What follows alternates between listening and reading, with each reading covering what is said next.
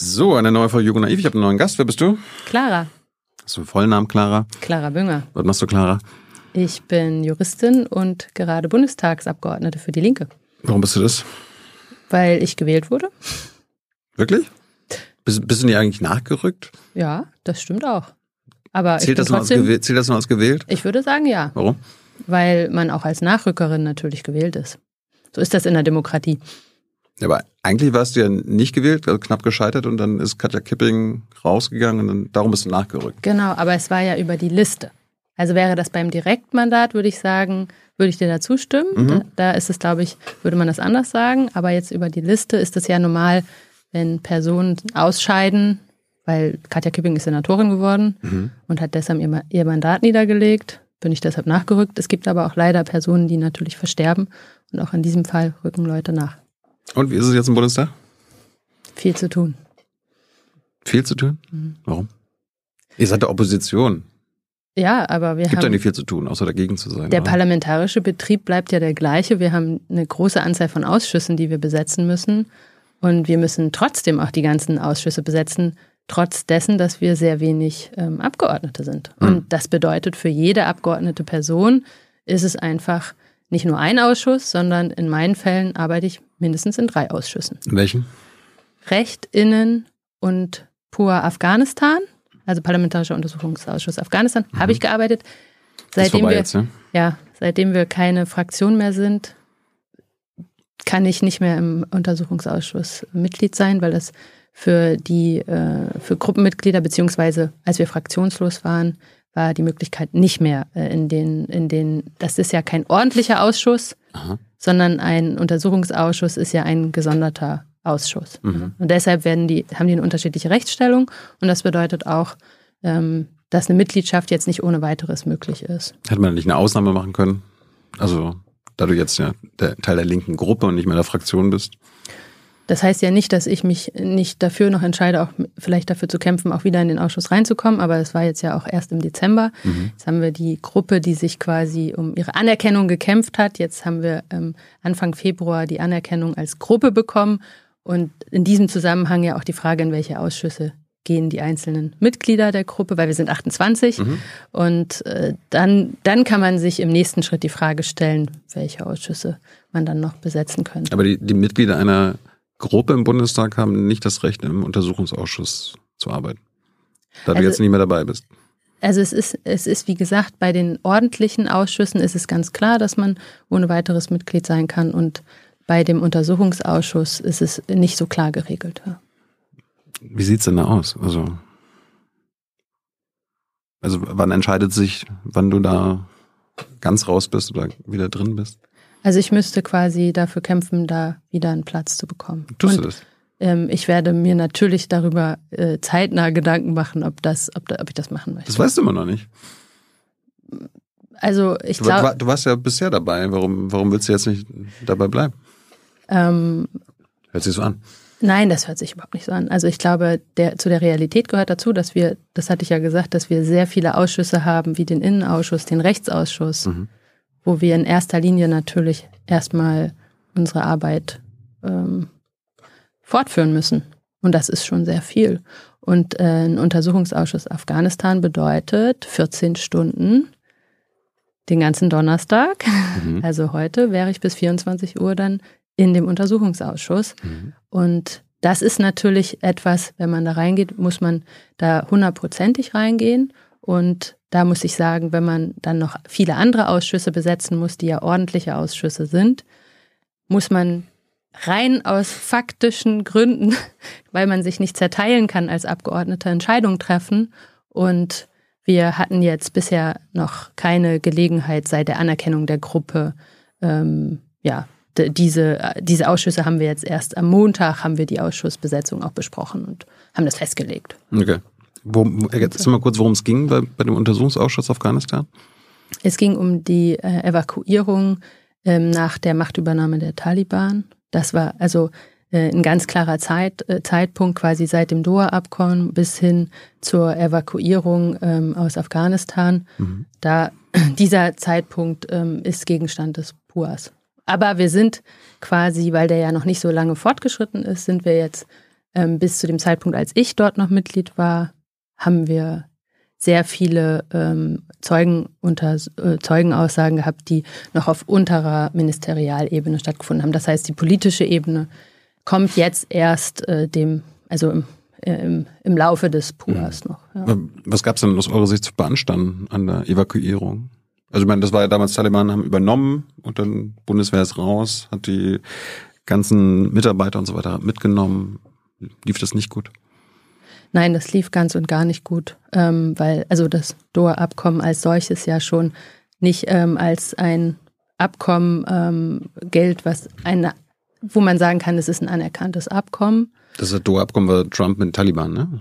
Genau. Mhm. Und das hat schon gar nicht den Anspruch. Das heißt, ähm, ähm, und in diesem Zusammenhang musste man dann quasi, muss man sich ja auch verschiedenen Fragen stellen.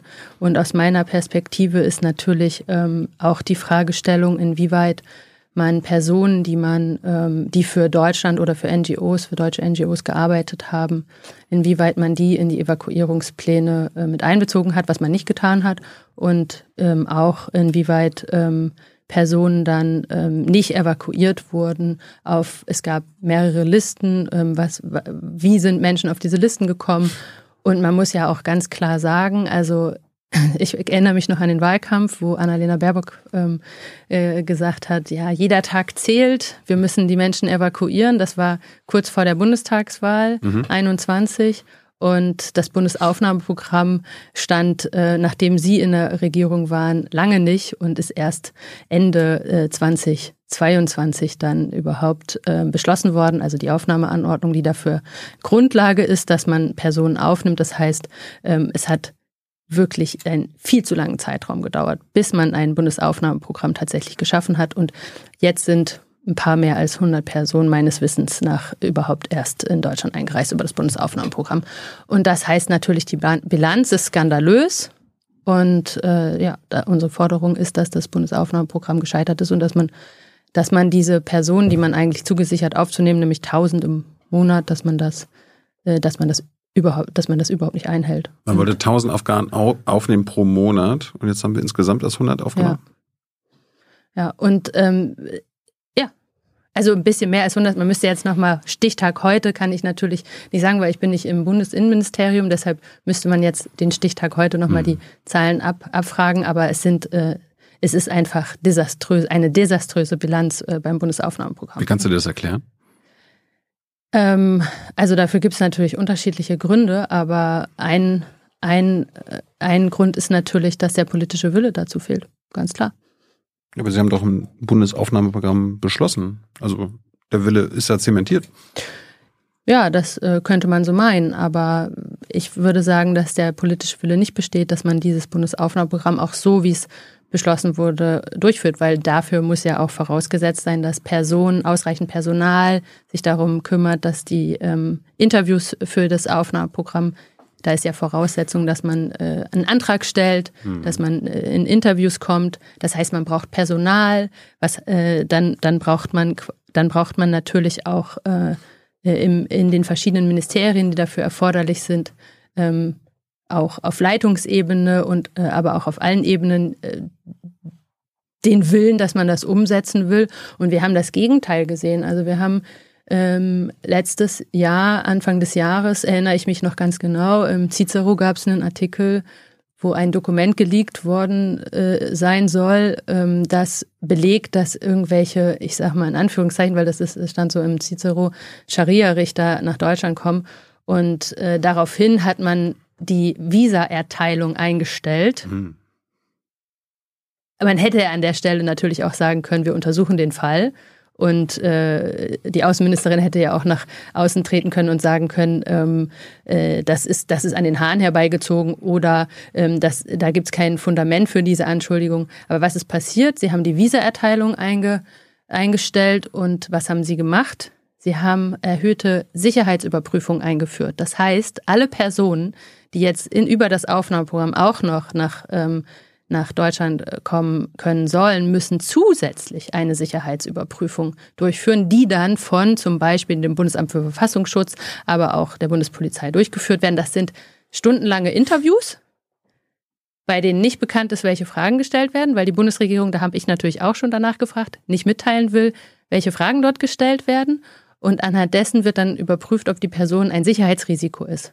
Fun Fact ist, dass dieser, dass diese Person, die das Sicherheitsrisiko damals gewesen sein soll, also mhm. diese ist in dem Netz schon quasi identifiziert worden, also nach den alten Regelungen ähm, wurde, wurde die Person identifiziert, also es gibt, gab eigentlich kein Problem. Mhm. Und das skizziert doch auch, dass der politische Wille, ähm, oder das macht es, glaube ich, deutlich, dass der politische Wille da nicht besteht. Hey Leute, kurzer Hinweis. Wir stellen ja alles, was wir produzieren, kostenlos ins Netz. Ohne Kommerz. Wir können das nur, weil ihr unsere finanziellen Supporter seid. Das funktioniert seit Jahren und so soll es bleiben. Jeder Euro zählt, per Überweisung oder PayPal. Schaut einfach in die Podcast-Beschreibung und jetzt geht's weiter. Ich erinnere mich irgendwie, bei dem Aufnahmeprogramm müssen die Afghanen auch erstmal irgendwo in eine Botschaft nach Pakistan. Und da gibt es irgendwie tausend auf der Liste, aber weil es dann irgendwie nur eine Handvoll von Mitarbeitern dort gibt, dauert, halt, dauert es halt ewig. Ja. Also man könnte es ja aufstocken oder so, wenn, wenn, wenn man es ernst meint, oder?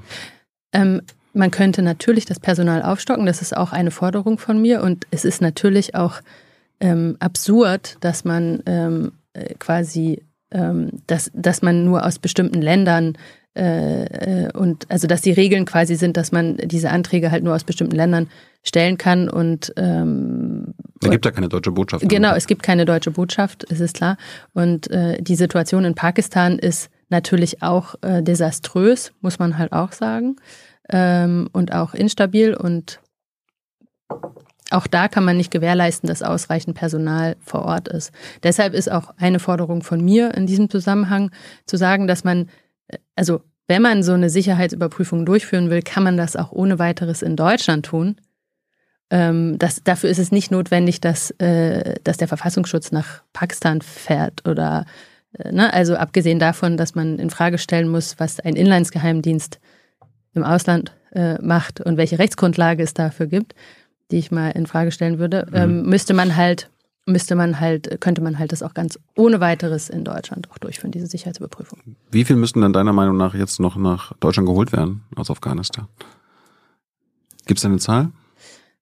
Also es gibt 40.000 Anträge, glaube ich, die in der Koordinierungsstelle alleine vorliegen. Aber ich möchte jetzt keine, also es, die Zahl ist sicherlich wesentlich höher. Mhm. Aber ähm, ich, ich kann jetzt nicht sagen, wie eine ganz konkrete Zahl nennen, aber natürlich. Äh, so viele wie möglich? Es gab, also es gibt ja unterschiedliche Zahlen. Also es gab ja direkt nach der, nach der äh, Machtübernahme der Taliban auch sehr viele E-Mails, die ans Auswärtige Amt gegangen sind. Da geisterte so eine Zahl mit 600.000 umher. Das ist, glaube ich, jetzt nicht so realistisch. Aber wenn wir uns irgendwo dazwischen einpendeln, ist das sicherlich eine realistische Zahl.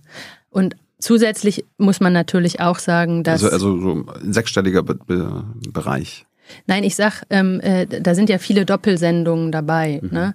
Aber ähm, man muss natürlich, man muss natürlich unterscheiden zwischen den unterschiedlichen Gruppierungen, die, äh, äh, die in so eine Aufnahme fallen könnten. Also es, man hat natürlich einmal die Ortskräfte mhm. und dann hat man die Personen, die sich für Menschenrechte und Frauenrechte vor Ort eingesetzt haben, die in NGOs gearbeitet haben ähm, für NATO-Partner oder ähnliches. Und, die, und diese unterschiedlichen ähm, Aufnahmestränge, ähm, äh, die, da gibt es natürlich unterschiedliche Zahlen. Aber wir können mit Sicherheit sagen, wahrscheinlich ist die Zahl 40.000 realistisch und noch höher liegend. Ja. Und du möchtest, dass diese 40.000 herkommen?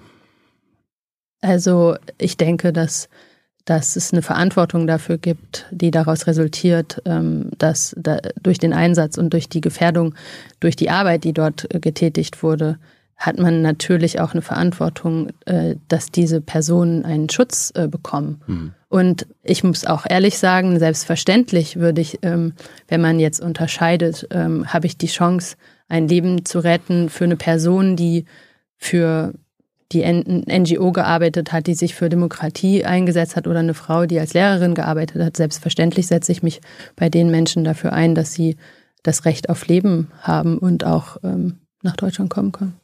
Schieben wir eigentlich aktuell wieder ab nach Afghanistan? Mhm. Also die Bundesländer machen das, ja? Ja. Schieben wir ab? Also ähm, nach Afghanistan als solches ähm, äh, schieben wir jetzt derzeit nicht ab. Das ist gut. Ja.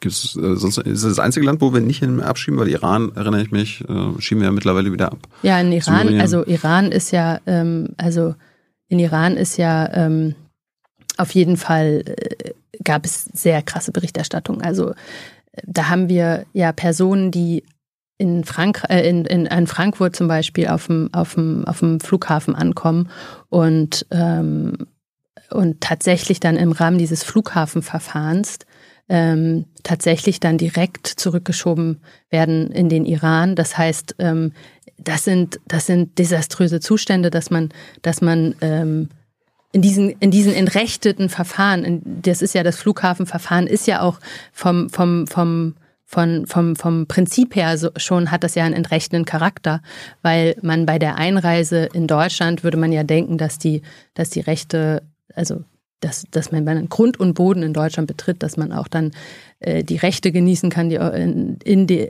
auf dem Grund und Boden auch gelten. Das ist ein ganz einfaches Prinzip der Rechtsstaatlichkeit. Mhm. Das heißt, Menschen, ähm, Menschen kommen in, äh, in, in Frankfurt an und dann wird halt gesagt, sie sind so wie rechtlich nicht eingereist. Das nennt sich Fiktion der Nichteinreise. Das nennt sich Fiktion der Nichteinreise. Also und du bist ja erst eingereist, wenn du quasi deine Passkontrolle durch hast, ne? Ja, man ist, man gilt dann erst als eingereist, wenn man, wenn man, ähm, wenn man quasi, ja, Passkontrolle, aber auch, ähm, ja, also wenn man, wenn man, wenn man die Grenzen da überschritten hat, obwohl man ja den Grund und Boden auch betreten hat. Und das ist ein grundsätzliches rechtsstaatliches Prinzip, was ja dahinter steht. Mhm. Und ähm, da muss man sagen, äh, dass das das, das, das wird massiv gebrochen. Das wird massiv gebrochen, wenn man Personen in den Iran abschiebt, wo wir ja auch gesehen haben, letztes Jahr über 800 Personen wurden da hingerichtet. Hm. Ähm, das ist, ähm, das ist aus meiner Sicht äh, äh, ein grundsätzliches Problem. Ja. Du bist generell gegen Abschiebung, ne? Ich halte Abschiebungen nicht für den richtigen, äh, für den richtigen Weg, ja. Also Abschiebung, gar keiner soll abgeschoben werden, gar keine Person aus Deutschland. Also es gibt ja den Claim, jede Abschiebung ist eine zu viel und ich denke, es gibt andere Möglichkeiten, äh, mit Menschen umzugehen, die hierher kommen, weil sie Schutz suchen. Warum, warum bist du äh, denn gegen Abschiebung? Ich meine, du bist Juristin, hast du gerade gesagt. Und laut geltendem Recht müssen, glaube ich, 40, 50.000 Menschen rechtsverbindlich abgeschoben werden in Deutschland. Also ja. du bist als Juristin gegen geltendes Recht. Also das ist natürlich, der Slogan ist natürlich ein politischer Slogan. Ne? Also und als Politikerin ähm, setze ich mich dafür ein, dass es keine Abschiebung äh, in diesem Sinne äh, aus Deutschland gibt, ja. Warum? Woher, woher kommt diese Einstellung? Ich finde, das ist ein humanistischer, also ist ein humanistischer Ansatz. Und ich denke, es ist kein Naturrecht, dass man Personen einfach, ähm, also dass man, dass man entscheidet, Personen abzuschieben. Es gibt auch andere Möglichkeiten, äh, Menschen, die hierher kommen und Schutz suchen, ähm, äh, äh, mit den Menschen umzugehen. Also wir müssen doch, an der Stelle geht es doch auch nicht unbedingt darum zu sagen, ähm, also ich denke, wir, wir müssen an der Stelle auch als Linke uns sagen, dass wir, wenn es darum geht, dass Menschen zu uns kommen und Schutz suchen, dass wir dann, dass wir dann eine andere Antwort haben als Entrechtung. Weil ich halte Abschiebung für eine Form von Entrechtung. Und ich denke, als Linke, als humanistische Partei müssen wir eine, eine andere Antwort darauf geben. Und das ist das, was mir aus meiner Person, also was, was ich denke, was wir an der Stelle auch machen sollten. Aber ich meine, man kann ja erst abgeschoben werden, wenn man ein rechtsstaatliches Asylverfahren hinter sich hat. Und wenn das negativ ist, dann muss man das Land, das muss man das Land verlassen. An der das Stelle, ist doch, das ist doch ein da, rechtsstaatliches Stelle, Verfahren. An der Stelle muss ich auch sagen, dass ähm, viele, also 40 Prozent, also eine große Anzahl von Entscheidungen auch vom BAM falsch sind. Ne? Und an der Stelle müssen wir auch darüber reden, dass das System, in dem, in dem, äh, also das asylrechtliche System auch ein, ein System der Entrechtung ist. Weil wir haben sehr viele Falschentscheidungen beim BAMF. Wir haben des Weiteren verkürzte Fristen. Mhm. Also das heißt, man muss sich das ja so vorstellen, dass wir im Asylrecht ein krasses Sonderrecht haben. Das heißt, die Klagefristen sind in der Regel ja, liegen sie so bei einem Monat im Verwaltungsverfahren. Bei, beim, Im asylrechtlichen Bereich liegen sie bei ein oder zwei Wochen. So, und dann müssen wir doch, wir müssen doch an der Stelle über diese Fragen, diese Fragen aufwerfen. Warum gibt es ein entrechtendes Sonderrecht? Das ist aus meiner Sicht, denke ich, äh, als haben wir die Verantwortung. Auch Aber wenn du, wenn du sagst, du bist eigentlich gegen jede Abschiebung, dann kann sich das BAMF äh, ja auch äh, diese Asylverfahren sparen, weil am Ende darf ja nicht kein Asyl rauskommen, oder? Es gibt ja unterschiedliche Formen von, vom Aufenthaltsstatus. Ja gut, also Duldung gibt's ja noch und so weiter. Aber am Ende darf nie äh, Abschiebung rauskommen. Also jeder, der herkommt, muss also, aus seiner Sicht bleiben. Wenn wir können. uns jetzt die Zahlen mal anschauen, ne? Und wir schauen uns die Abschiebe, die Personen an, die man überhaupt abschieben kann, das sind 13.000 Personen. Und ich finde, für 13.000 Personen kann man auch einen Aufenthaltsstatus oder eine andere Lösung finden. Also wir können, wir können die Zahlen auf den Tisch legen und es wird dann immer, wird dann ja auch immer ähm, von rechts werden die Zahlen so aufgebauscht. Aber wir können. Ich glaube, das BMI hatte letztens uns 40, 50.000 äh, rechtsgültig Ausreisepflichtige genannt. Also auch an der, an der Stelle ähm, ähm, gibt es halt, äh, also das BMI weiß nicht, was das jetzt für konkrete Zahlen sind, also was, welche Zahlen, auf die du dich jetzt beziehst, mhm. aber es sind, äh, wenn man jetzt die Zahlen anschaut und sagt, okay, das sind die Personen, die man jedenfalls abschieben und man hätte dann 13.000 Personen, das ist, ähm, äh, aus meiner Sicht gibt es eine Möglichkeit, ähm, in diesem Zusammenhang darüber zu sprechen, was sind, was sind auch mögliche Alternativen. Und an der Stelle muss ich auch sagen, finde ich das immer sehr schwierig, dass wir im Bundestag, aber auch in der Gesellschaft es nicht schaffen, über andere Themen zu sprechen, außer über diese Themen, dass wir, ähm, dass wir bei einer sehr geringen Anzahl von Personen ähm, darüber sprechen, wie man sie jetzt äh, so entrechtend und schnell wie möglich abschieben kann. Das ist, sind nicht die, das sind nicht die, das sind nicht die Probleme, vor der wir als Gesellschaft stehen. Wir haben in Deutschland einfach ähm, 20 Prozent, die von Armut bedroht sind. Wir haben irgendwie, ähm, jeder Sechste kann sich die Miete nicht leisten. Ähm, die, wir haben Krankenhaussterben mit Ansage. Das sind die Probleme, vor denen wir stehen. Wir haben eine, nach der Korrektivrecherche haben wir irgendwie ähm, äh, ist bekannt geworden, dass äh, Massendeportationen Millio von Millionen von Menschen geplant sind. Mhm. Das sind doch die, das sind doch die Punkte, vor denen die Gesellschaft auch steht, äh, gesamtgesellschaftlich. Das sind die, die Fragestellungen, wo wir politische Antworten drauf finden müssen. Ja, aber du bist jetzt die Flucht- und ähm, äh, rechtspolitische Sprecherin bei den Linken und Themen sind bei Afghanistan und Abschiebungen zum Beispiel. Und darum, darum stelle ich ja die Fragen. Weil du ja als einer der wenigen, schätze ich mal, im Bundestag gegen Abschiebungen generell bist. Das ist ja was Besonderes. Das muss man ja gut begründen können. Ja, und ich finde, ich habe das ganz gut. Also jeder, der nach Deutschland, jeder, der nach Deutschland kommt, muss bleiben können.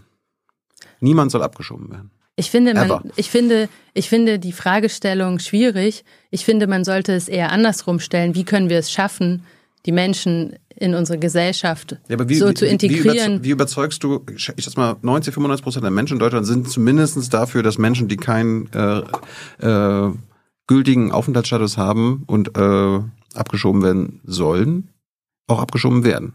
Und du bist ja dann, wie willst du die 95 Prozent davon überzeugen, dass sie ihre Meinung ändern?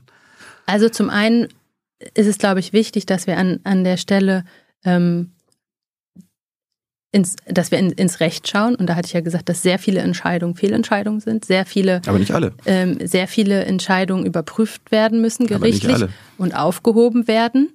Und deshalb steht natürlich an erster Stelle die Frage, wie kann man die Rechte, die ja Menschen äh, haben, wie kann man die gewährleisten?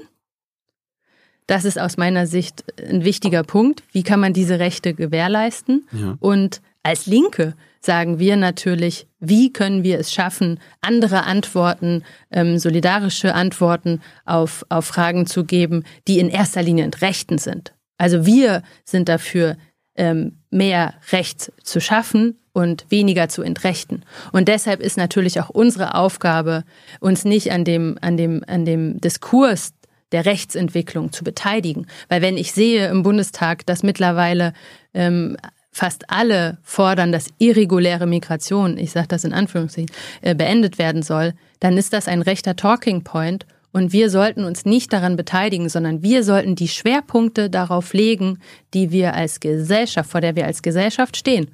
Und da muss ich mich wiederholen. Aber das sind halt die Punkte, dass wir ja. äh, das. Aber es, es, geht ja nicht, es geht ja nicht um die, das rechte Narrativ mit Ausländer raus und viel, noch viel mehr äh, rausschmeißen, als jetzt rechtskräftig äh, abzuschieben sind. Es geht darum, dass du sagst, gar, kein, gar keine Leute abschieben. Also auch nicht selbst rechtskräftig, also wo das, wo das Urteil, dieses Nicht-Asyl-Ding äh, rechtskräftig ist, da bist du auch dagegen. Oder selbst wenn die, wenn es Menschen gibt, die kriminell geworden sind und deshalb abgeschoben, abgeschoben werden müssen. Ähm, also zum einen. Da bist du auch dagegen. So, also das Kriminelle, nein, nein. Kriminelle sollen auch hier bleiben. Ja, aber also das ist, also da an der Stelle muss man ja sagen, dass das, das auch häufig von Rechten instrumentalisiert wird. Ne? Mhm. Also ähm, dass gesagt wird, dass, ähm, dass also die Menschen, die abgeschoben werden, das sind nicht, das sind nicht alles kriminelle Menschen. Und das, äh, das finde ich auch schwierig. Man muss sich doch die Einzelfälle anschauen. Man muss doch sich die Einzelfälle anschauen und schaut man sich die Einzelfälle an, sind bei den, bei den, bei den, bei den Delikten, die jetzt, wo Menschen jetzt zum Beispiel auch straffällig werden, sind das auch Personen, die zum Beispiel zu ihrer Verwandtschaft gefahren sind und die Wohnsitzauflage verletzt haben, weil sie, weil es, auch das wird bestraft. Und ähm, solche, solche Sachen sind aus meiner Sicht dürfen solche Sachen nicht strafwürdig sein. Und wenn wir eine Kette der Entrechtung haben, dass hm. eine Person, dass eine Person zu seiner Verwandtschaft fährt, deshalb, ähm, äh, deshalb ähm, in, äh, weil er die Wohnsitzauflage verletzt äh, und das strafbewehrt ist, äh, ähm, gibt es ein Delikt und das ist der Vorwurf, dass wenn dann an der Kette am Ende steht, dass diese Person abgeschoben werden soll, finde ich, müssten wir als Gesellschaft andere Antworten darauf finden. Ich habe immer noch nicht ganz verstanden, wie du jetzt die, die übergroße Mehrheit in Deutschland davon überzeugen willst, dass Abschiebung generell falsch ist. Also, ähm, also das war jetzt ja auch, glaube ich, nicht die Ausgangsfrage. Also, ja, aber, ja, aber aus, aus, aus, deiner Sicht haben die aller, allermeisten Deutschen eine falsche Einstellung dazu. Wie willst du, wie willst du die ändern? Nein, ich, ich, ich weiß, also ich. Die aller, allermeisten sind für Abschiebung. Ob nun viel mehr als eigentlich rechtskräftig. Äh, ja, und ich glaube, sind, wir müssen, wir müssen an der Stelle darüber reden, dass das Thema instrumentalisiert wird. Wir müssen an der ja, aber Stelle. darüber reden, dass es instrumentalisiert wird, führt ja nicht dazu, dass die Leute ihre Meinung ändern. Und ja, aber ich Meinung glaube, die, die, die Menschen würden sie wissen, dass es halt nur 13.000, ein bisschen mehr als 13.000 Personen sind, würden die Menschen wissen, dass nur ähm, vier, vier Prozent der Menschen überhaupt äh, Geflüchtete sind in Deutschland, wir aber für 100 Prozent der Menschen in Deutschland Politik machen müssen. Also das ist doch das, vor, der, vor dieser Frage müssen wir doch, äh, müssen, diese Fragen müssen wir doch beantworten. Und wenn wir sagen, als Linke, unser Schwerpunkt liegt darauf, dass wir Sozialpolitik machen, dass wir soziale, für soziale Gerechtigkeit streiten, dann finde ich, ist das, ist das ein, aus meiner Perspektive der richtige Schwerpunkt. Könnte sein, dass manche Leute sagen, okay, aufgrund von sozialer Gerechtigkeit müssen auch die abgeschoben werden, die halt eben keine rechtskräftige Bleibeperspektive haben. Aus, im Sinne der Gerechtigkeit, weil sonst könnte ja, könnten ja alle kommen. Ja, aber an der Stelle ist es immer wichtig, ähm, dass wir in die Einzelfälle schauen. Also an der Stelle ist es wichtig, dass wir in die Einzelfälle schauen, weil ja, man kann das ja nicht, nicht du willst, ja, du willst ja generell gegen abschieben. Ich sage, grundsätzlich brauchen wir eine andere Antwort als Entrechtung. Die wäre? Dass wir als Gesellschaft, das Asylrecht ist sehr komplex, dass wir keine hohen Hürden einbauen, dass die Verfahrensrechte keine Sonderrechte sind. Das ist ja das, was wir, das ähm, mit den verkürzten Fristen, was ich gesagt hatte. Mhm dass wir, dass es ordentliche Anhörungen gibt in dem Verfahren, dass man Personen ähm, die Möglichkeit gibt, eben schnell in Arbeit zu gehen und ähnliches. Das muss der Schwerpunkt sein. Und wenn wir das geschafft haben, dann können wir, ähm, dann, dann, dann haben wir, glaube ich, ein Ziel erreicht. Hm. Wie, wie sieht es äh, beim Thema sichere Herkunftsländer aus? Bei dir? Ich meine, die Bundesregierung schafft es immer wieder die letzten Jahre, immer neue, sichere Herkunftsländer zu finden, wo man die Leute ganz schnell wieder zurückbringen kann. Was, ja, was, was soll das sein, sicheres Herkunftsland? Äh, ein sicheres Herkunftsland ist eine Konstruktion, dass wenn man aus einem sogenannten sicheren Herkunftsland kommt, dass dann äh, für diese Person äh, auch die Rechte im Asylverfahren abge, abgeschwächt sind, dass prima facie, also dass man eigentlich davon ausgeht, dass die Person zurückgeführt werden kann, weil der Staat als sicher angesehen wird. Und in diesem Zusammenhang ähm, ging es ja auch äh, um Moldau und Georgien. Mhm. Und das sind Länder, in denen ja die Rechte von LGBTIQ-Personen ähm, ähm, nicht gerecht, äh, also nicht ge gewährleistet werden, aber auch ähm, Sinti und Roma entrechtet werden. Und deshalb kann man nicht sagen, dass es ein sicheres Herkunftsland ist, weil es gibt dazu eine, eine Entscheidung vom Bundesverfassungsgericht von 1996, das in einem Leitsatz auch sagt, die Sicherheit muss im ganzen nationalen Raum gegeben sein. Also der, der, das ganze Land muss sicher sein. Und wenn wir Bereiche haben und äh, wenn wir bestimmte Personen haben, die dann dort nicht sicher sind, dann kann man auch nicht von der Sicherheit des Landes ausgehen. Und deshalb ähm, ist, es, ist es in diesem Zusammenhang abzulehnen. Aber ich ähm, denke auch, also das ist das Konkrete, aber auch da muss man sagen, es sind ja Instrumente, die angewandt werden, um auch wieder Menschen in quasi in, in verschiedene Kategorien zu, zu bringen. Und da können wir jetzt darüber sprechen, über Geflüchtete erster und zweiter Klasse. Ne? Ähm, und das äh, aus meiner Sicht ist auch ein Problem. Gut, Georgien und Moldau sind jetzt die neuesten sicheren Herkunftsländer. Gibt ja noch ein Dutzend andere. Sind die auch alle abzulehnen, aus deiner Sicht? Welche Dutzende andere? Es gibt ja, glaube ich, noch Tunesien, äh, Marokko. Also ist noch nicht als solches nicht, entschlossen. Aber es gibt auch, glaube ich, noch viele andere sichere Herkunftsländer. Äh, nee, also als beschlossene nicht. Ne? Also das ist. Äh, Georgien und Moldau sind die einzigen sicheren na, Senegal und Ghana meines Wissens nach und äh, da auch. Äh, aber äh, Tunesien, da hatten wir jetzt, äh, da, da, da hattest du wahrscheinlich den, den Deal gemeint, der auch mit der EU besprochen wurde. Ne? Also und auch quasi die, die Deals, die jetzt gerade vom Herrn Stamp ausgehandelt werden. Ja. Ne? Also die, Migrations die Migrationsabkommen. Ja.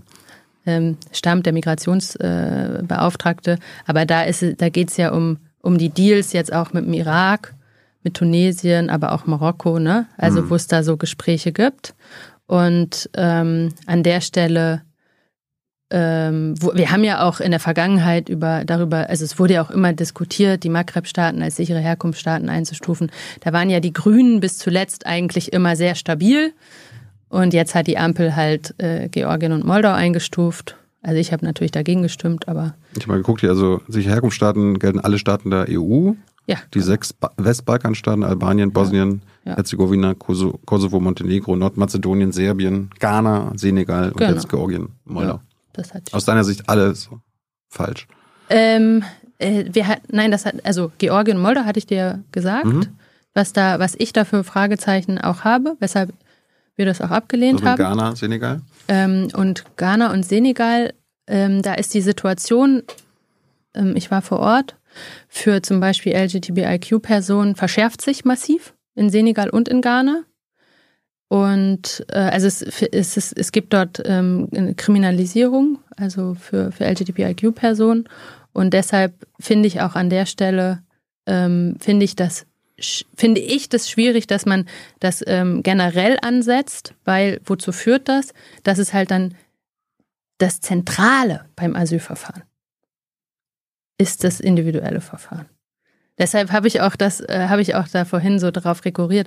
Ist es eigentlich das Zentrale beim Asylverfahren ist, dass man eine Anhörung durchführt, in der man die Fluchtgründe geltend machen kann und aufgrund dessen dann entschieden wird. Mhm.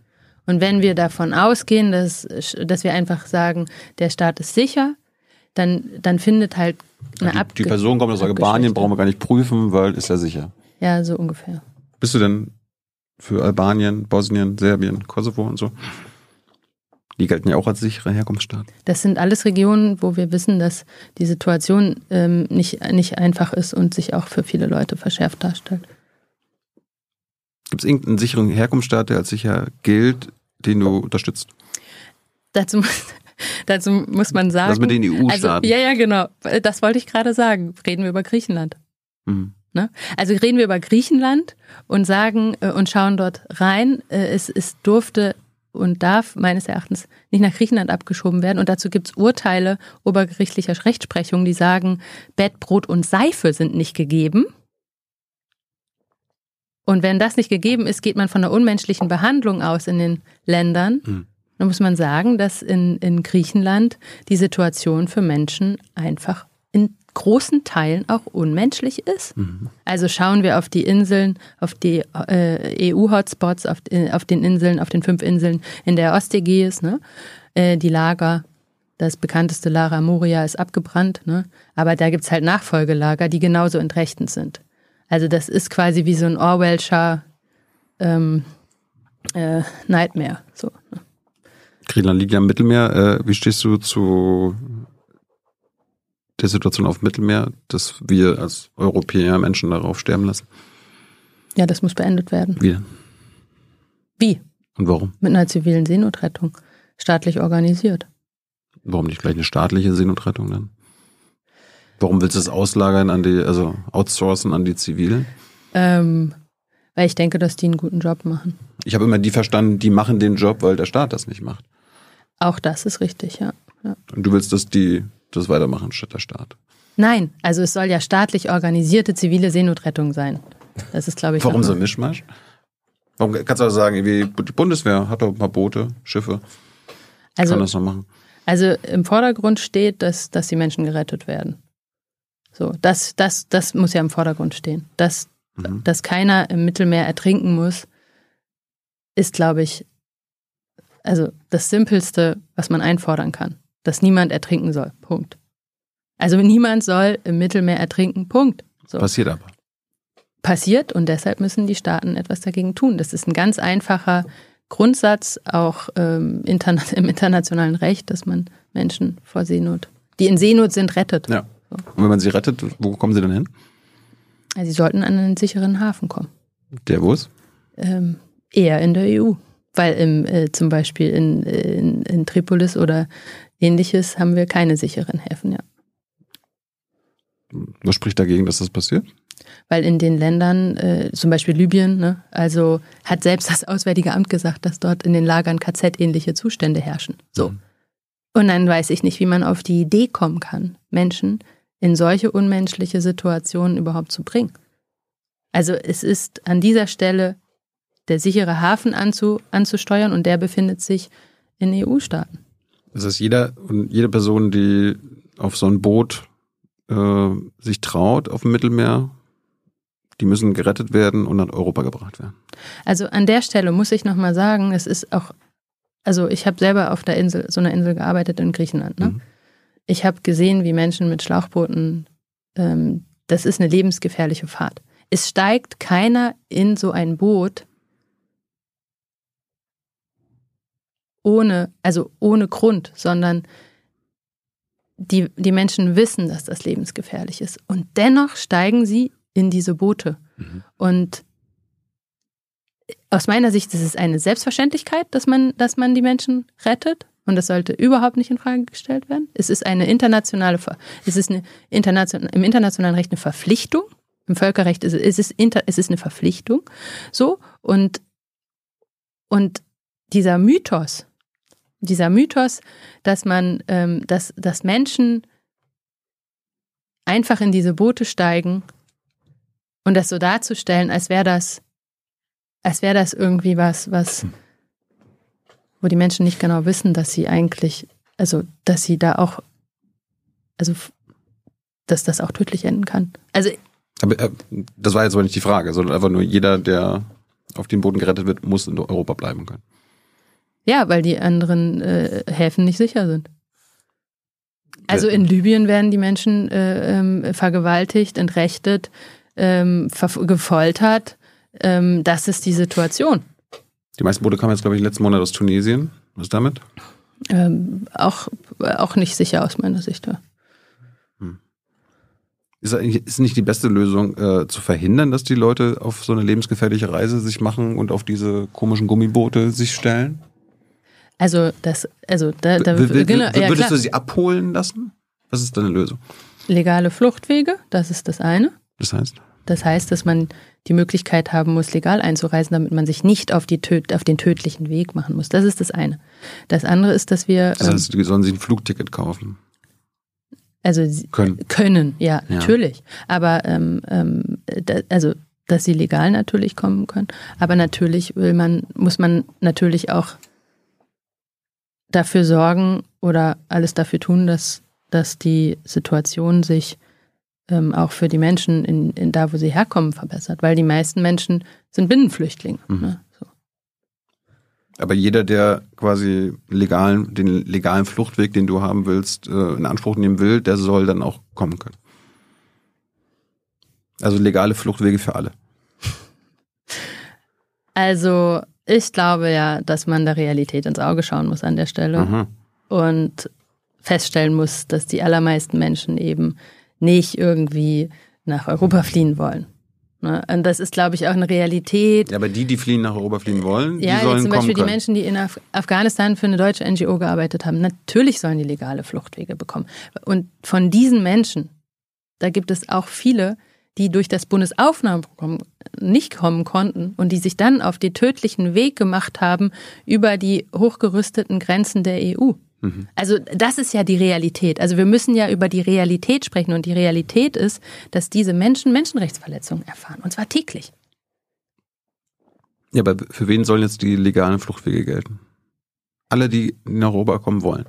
Ich glaube, nach Europa flüchten wollen. Das ist, also die Perspektive ist, also ich finde die Perspektive so ein bisschen schräg, weil, ähm, weil darum geht's nicht, sondern es, es geht darum, dass die Menschen, die, ähm, die einen Anspruch haben oder die entrechtet werden, die fliehen vor, Kriegs, äh, vor Kriegen, ähm, die sollen natürlich Schutz bekommen. So.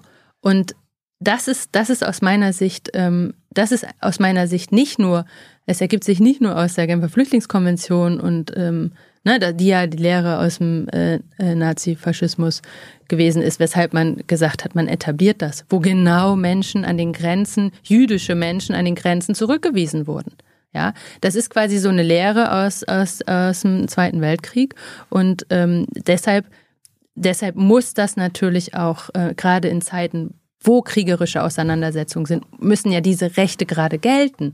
Und gleichzeitig ist es, glaube ich, ist es, glaube ich, wichtig, dass man das Recht als solche, das, das Recht als solche aufrechterhält und nicht ähm, und nicht da ähm, äh, und, und nicht das in Frage stellt, das Recht oder einschränkt in dem Sinne und gleichzeitig aber auch der Realität ins Auge schaut und, und sieht, die meisten Menschen fliehen halt nicht nach Europa? Sondern sind halt Binnengeflüchtete. Aber die, die nach Europa flüchten wollen?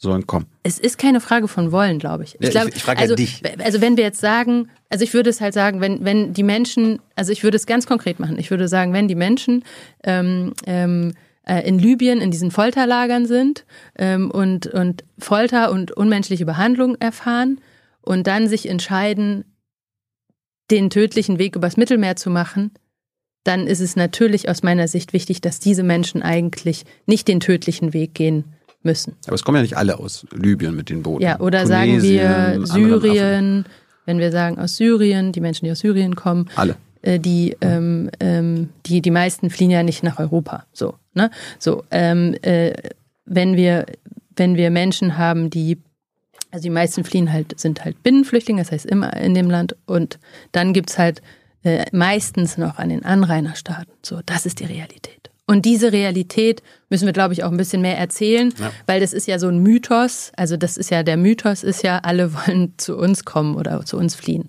Und das ist halt ein Mythos, den muss man, glaube ich, aufräumen. Mit dem muss man aufräumen. Aber solange es die, diese legalen Fluchtwege nicht gibt, dass die ein, äh, einfliegen können und die Menschen primär in Tunesien, Libyen versuchen, da quasi mit den Booten übers Mittelmeer zu kommen, wärst du denn dafür, dass die abgeholt werden?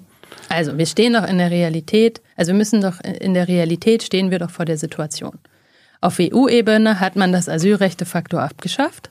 Das ist die Situation mit dem GEAS, mit dem gemeinsamen europäischen Asylsystem, mit dem Pakt, mit dem neuen GEAS-Pakt hat man das Asylrecht de facto abgeschafft und es gibt keine legalen Fluchtwege.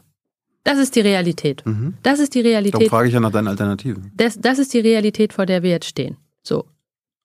Und natürlich lautet die Antwort ähm, lautet die Antwort, dass das nicht sein kann. Ne?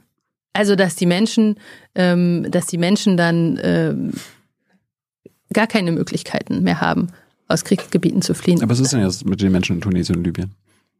Das ist die Frage jetzt nicht beantwortet. Also da, ähm, okay. Die sollen, die sollen nicht auf die Boote, weil es lebensgefährlich ist. Ja, natürlich Le soll man. Legale Fluchtwege ja. gibt es auch noch nicht. Was wäre dann deine Lösung? Legale Fluchtwege zu schaffen. Ja, aber die gibt's ja noch nicht. Naja, also äh, groß, groß an. Soll also, Sea-Watch sie abholen? Bundeswehr? Also Sea-Watch hat, glaube ich, jetzt, ähm, also äh, äh, großart leistet großartige Naja. Arbeit, das ist klar. Und die sind super wichtig. Und ich glaube, das sind eine der wenigen, die äh, die humanistische Flagge noch hochhalten und äh, sich für Menschenrechte einsetzen, neben vielen anderen Organisationen, die aber gerade sehr viel Kriminalisierung erfahren. Das ist ein, darüber müssen wir. stimmt. Aber, das aber, ist, aber Sea-Watch kommt ja erst zum Einsatz, wenn die Menschen quasi schon in Seenot auf dem Meer sind. Du willst ja, das ist, du willst das ja vermeiden. Ich frage jetzt, was ist denn die Alternative? Die Alternative ist, dass es eine staatliche, eine staatlich äh, ähm, organisierte ähm, legale Wege geben muss. Ja, klar. Wie gesagt, die gibt's ja noch nicht. Darum wollte ich wissen, ob du sie selber, also, nee, oder dass wir sie dann abholen. Mit, einer, mit einem Kreuzfahrtschiff. Also du und ich. Mit, nee, aber das kann ja der Staat machen, die Armee. Also das Abholen, das klingt halt ein Frontex. bisschen absurd. Also ich glaube, es muss halt legale Wege geben und die äh, Leute äh, können die, diese Wege natürlich auch selber gehen, ist doch logisch. Warum ist das äh, europäische Asylrecht de facto abgeschafft? Ähm, weil wir, ähm, weil die Kommission äh, im Jahr 2021, ein- nee, sogar 2020, einen Paktvorschlag ähm, vorgelegt hat ähm, am 23. September, in dem sie verschiedene Verordnungen und Richtlinien vorgeschlagen haben und die wurden, ähm, ähm, die wurden jetzt quasi geeint. Also im letzten Jahr, am 8. Juni, war so ein, ein, ein historisches Datum, wo die EU-Staaten sich darauf geeinigt haben, dass man, dass man diese also politische Einigung, dass man diese diese ähm, das gemeinsame europäische Asylsystem, diese verschiedenen Richtlinien und Verordnungen, zu denen ich gleich vielleicht noch drei Sätze sagen kann, die ähm, die umzusetzen. Und da ist vor allen Dingen ähm, ein, ein neuer, ein, also eine neue Regelung ist, dass man aus dem aus der Asylverfahrensrichtlinie eine Asylverfahrensverordnung vorgeschlagen hat. Diese Verordnung, ähm, also das ist quasi eine Richtlinie, ist, ist quasi ein, ein, ein Rechtsakt auf EU-Ebene, der in nationales Recht umgesetzt werden muss. Das heißt, bei einer Richtlinie muss der Staat das umsetzen und bei einer Verordnung, die Verordnung gilt unmittelbar in Deutschland, wie nationales Recht, so auf äh, Gleichrang. Und ähm, das ist zum Beispiel wie bei der Dublin-Verordnung, ne? die gilt auch, ähm, gilt auch in Deutschland.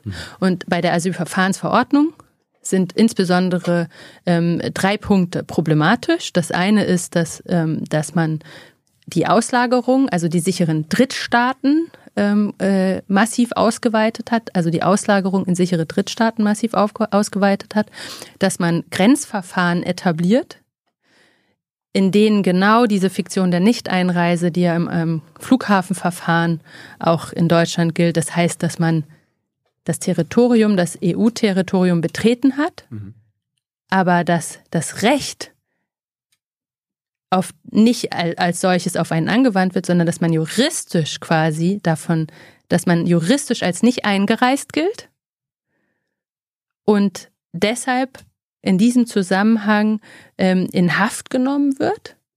Das passiert in diesen Grenzverfahren. Es sind Haftverfahren und da kommen wir zum dritten Punkt, der problematisch ist. Diese Haft gilt auch für Kinder und Familien. Das heißt, das, da kennt man vielleicht die Bilder äh, in Moria, also oder die Hotspots auf den griechischen Inseln, da wo ich auch ein Jahr lang fast gearbeitet habe.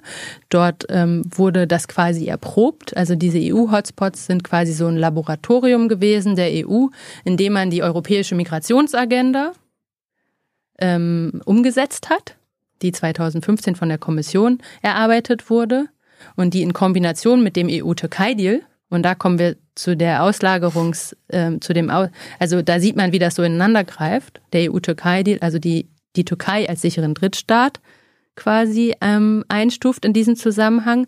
Die äh, Lager, in denen die Menschen entrechtet werden, in, inhaftiert werden, in denen sie äh, als juristisch nicht eingereist gelten und dann sollen sie ganz schnell in den sogenannten sicheren Drittstaat äh, zurückgeschoben werden. Das ist die Zukunft des Flüchtlingsschutzes in Europa und also in der EU.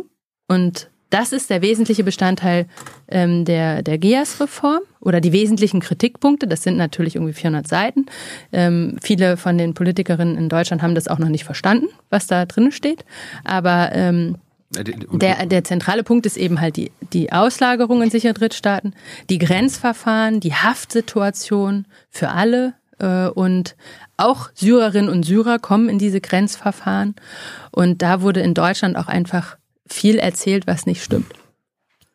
Ich glaube, ich glaube, es stimmt, dass viele Politiker und Politikerinnen noch nicht verstanden haben, was da drin steht. Äh, ich glaube, das Publikum oder die, die Menschen, die Bevölkerung erst recht nicht. Und ich weiß jetzt nicht, ob sie jetzt nach den drei Minuten äh, verstanden haben, warum das Asylrecht aus seiner Sicht de facto abgeschafft wird. Also ist ja. das nicht ein Problem? Das, also, dazu wollte ich eigentlich auch noch kommen. Zu dem Punkt, was das, äh, dass es de facto also, abgeschafft ist. Ich habe jetzt auch schon Probleme gehabt, das, dem zu folgen. Also vielleicht sollte man das irgendwie äh, mal ein bisschen komprimierter und äh, kürzer erklären können, damit quasi jeder, der hier zuhört, das versteht, warum das abgeschafft werden wird oder soll. Also, also es ist. Ich glaube, es war zu kompliziert für unser junge Naivpublikum. Okay. Also ich, soll, ich könnte so äh, mal, ich könnte einen Fall skizzieren, der so typisch wäre, was dann passiert mit der Person. Das könnte dann nach der Zukunft, äh, nach der Zukunft. Ähm, ich, ich würde nur gerne deine These, äh, also dass du deine These untermauern kannst. Ja, und zwar natürlich. so, dass man das, dass man das allgemein auch, versteht. Dass man es allgemein versteht. Ja. ja. Also ähm, in der Zukunft sollen Staaten, die außerhalb der EU sind, als sogenannte sichere Drittstaaten ähm, eingestuft werden. Wenn Menschen an der EU-Außengrenze ankommen, wenn Menschen an der EU-Außengrenze ankommen mhm. und dann sollen sie in Lagern, die sich an der EU-Außengrenze, aber auch äh, in, in, innerhalb von Staaten befinden, sollen dann in, in Haftlager kommen und dort finden dann unterschiedliche Verfahren statt.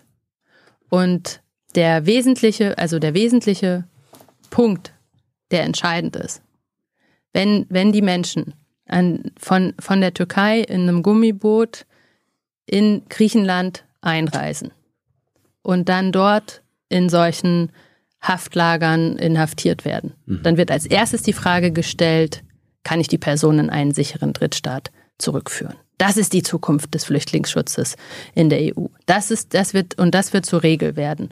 Und ähm, weil man das immer, heißt, weil man immer aus einem anderen, äh, aus einem, ja, anderen, aus einem Drittstaat kommt. Weil man faktisch kommt. immer aus einem Drittstaat kommt. So. Und ähm, das also, ist die erste Frage. Das mhm. heißt, man hat so ein zweistufiges Verfahren und die erste Stufe ist immer, kann ich die Person in einen sicheren Drittstaat zurückführen, ja oder nein? Und ähm, und das, ähm, das wird ja auch versucht zu etablieren, dass das immer die Regel ist. Und warum heißt das dann de facto Abschaffen des Asylrechts? Warum, warum, warum, ähm, warum, warum sage ich das so? Weil, weil an der Stelle ja die Frage, ob eine Person, also die Fluchtgründe, mhm. die werden auf dieser Stufe gar nicht geprüft. Es wird auf der ersten Stufe nur geprüft, kann ich die Person in einen sicheren Drittstaat zurückführen, ja oder nein? Das heißt, die Frage, warum ist die Person aus Syrien geflohen, was ist da passiert, die wird auf dieser Stufe gar nicht gestellt.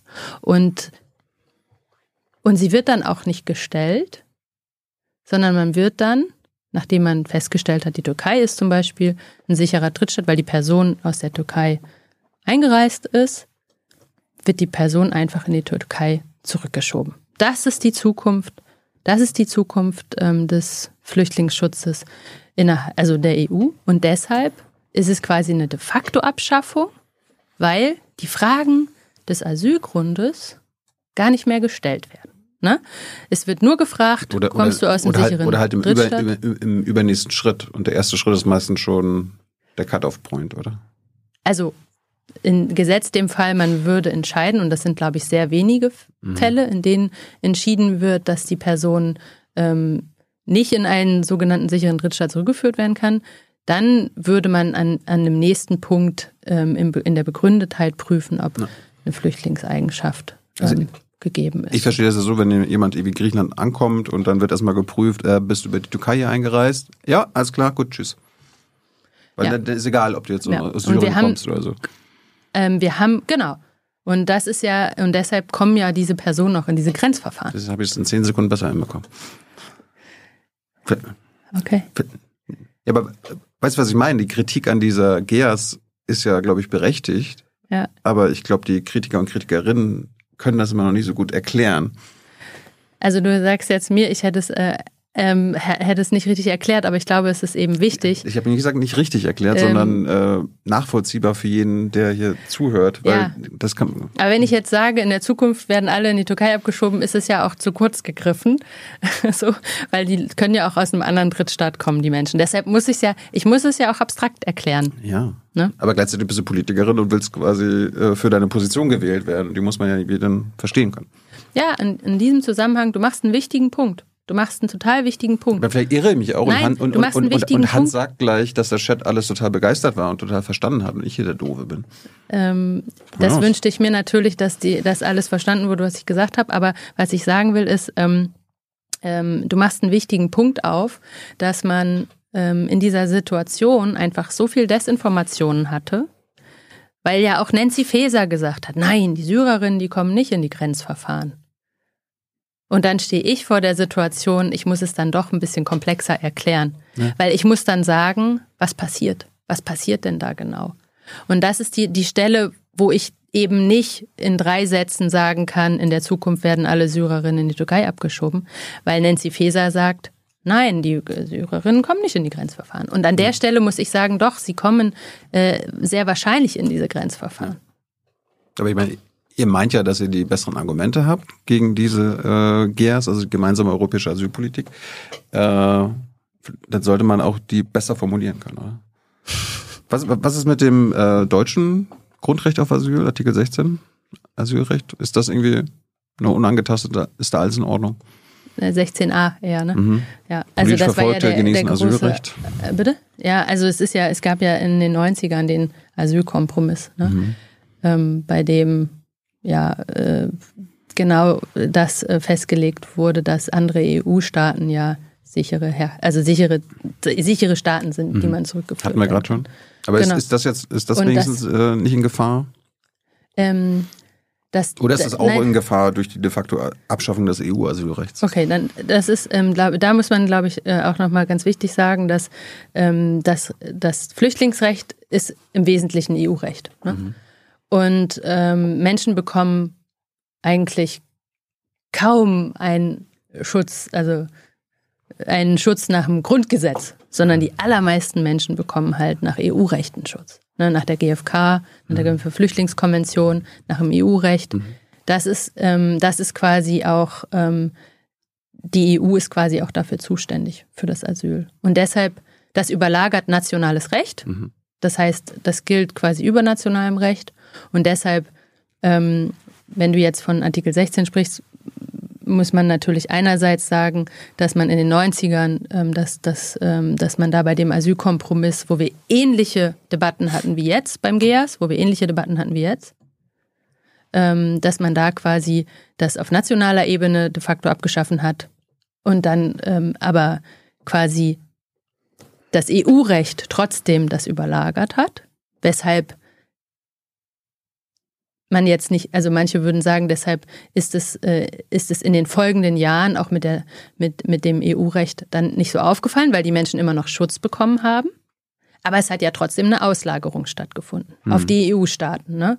Man hat dann die Dublin-3-Verordnung etabliert. Die Dublin-3-Verordnung, die die Zuständigkeit für die Asylverfahren regelt. Also das ist quasi das Wesen der Dublin-3-Verordnung dass sie die Zuständigkeit determiniert der verschiedenen Mitgliedstaaten. Und das, ähm, das ist quasi auf, äh, wenn wir sagen, der Asylkompromiss in den 90er Jahren war so auf nationaler Ebene, muss man sagen, das, was wir jetzt haben, der Asylkompromiss, den wir auf EU-Ebene haben, ist quasi die massivste Entrechtung ähm, äh, seit Etablierung des Flüchtlingsschutzes, weil wir, wenn, als es auf EU-Ebene waren, ja die EU hatten. Das heißt, ich zum Beispiel konnte damals sagen, ich gehe nach Griechenland und kann dort auch mich frei bewegen, weil wir eine Freizügigkeit haben. Wenn wir aber die Auslagerung haben jetzt in die Türkei, äh, in, nach Tunesien oder andere Drittstaaten, dann kann ich mich natürlich als, sage ich mal, EU-Bürgerin nicht dort engagieren und schauen, ob nicht dort die Menschenrechte auch verletzt werden. So. Und deshalb ist es auf, auf dieser, ist es auf dieser Ebene auch so ein entscheidender, dramatischer, ähm, dramatischer, äh, also, also so eine, so eine Zäsur, so eine, so eine Zäsur der Entrechtung, die nochmal auf einer ganz großen Ebene stattfindet. Aber ich meine, die, die Europaweit steht jetzt vor der Tür, es äh, droht europaweit ein Rechtsruck. Kann man da jetzt nicht sogar schon fast schon froh sein, dass jetzt quasi nicht die also eine überwiegende rechte Mehrheit dieses neue GEAS beschlossen hat und dann zumindest noch eine eher gemäßigte Rechte und gemäßigte Mitte, politische Mitte in Europa das jetzt gemacht hat, weil hätte noch viel schlimmer werden können. Ähm, das Argument habe ich auch immer von den Grünen gehört, dass man, das, das ist äh, kein No Offense, aber das, ich habe gehört, dass man jetzt das beschließen muss, damit es nicht später noch schlimmer wird. Aber man muss ja sagen, man muss sagen, ist an der was Stelle dran, ne? ist was dran, mhm. Man muss sagen, dass das, was, was jetzt auf dem Tisch lag, ist schon, ist schon scheiße aus seiner Sicht, aber es hätte ja noch beschissener kommen können. Nein, das ist schon das. Das ist schon das. Es hätte nicht schlimmer kommen können. Ähm, also Darüber können wir, das, das, da könnte man nochmal an einer anderen Stelle drüber reden. Aber das ist schon das Ergebnis mhm. von der autoritären Wende in der EU. Und das, das, das kann man auch, glaube ich, ganz, das kann man, glaube ich, auch an ein paar Punkten auch äh, skizzieren. Aber die Visegrad-Staaten haben ja schon seit Jahren Non-Papers geschrieben, wo sie von Abschiebepatenschaften gesprochen haben, wo sie ähm, solche Dinge ins, ins, ins Spiel gebracht haben, also so entrechtende Konzepte, und die sind jetzt Bestandteil des GEAS. Und deshalb ist, denke ich, nicht richtig zu sagen, man macht jetzt lieber etwas mit wenig Entrechtung, in der Hoffnung, dass in der nächsten Legislaturperiode, aber es gibt da ja keine Diskontinuität, also das heißt, es läuft auch weiter, ähm, dass man ähm, äh, dass man, dass man da jetzt was beschließt, was nicht wieder aufgehoben werden kann oder noch verschärft werden kann. Das, glaube ich, ist, ist ein bisschen eine Hoff, also oder ist ein Argument, was sich nicht so hören lässt. Und mhm. es gibt halt jetzt schon Recast-Vorschläge. Also es gibt halt jetzt schon äh, jetzt schon Vorschläge, weiter weitere Verschärfungen durchzuführen. Du hast gerade schon die äh, teils katastrophale Lage für Geflüchtete in Griechenland angesprochen. Teilweise bekommen sie nichts zu essen, haben keine Behausung.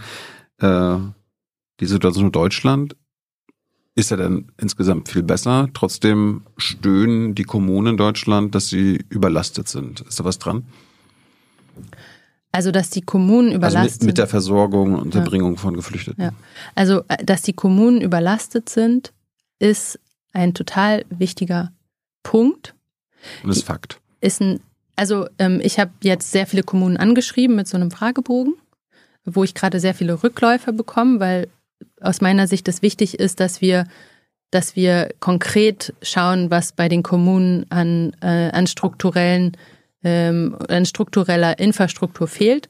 Also man kann sagen, die Kommunen sind überlastet, aber es liegt nicht an dem Geflüchteten, der vor zwei Monaten angekommen ist. Der kann nichts dafür, sondern es liegt an den in Sachsen zum Beispiel an 30 Jahre verfehlter Landespolitik, die die Kommunen, ähm, ähm, also Sparpolitik, ne, also kaputtgesparte Kommunen haben wir.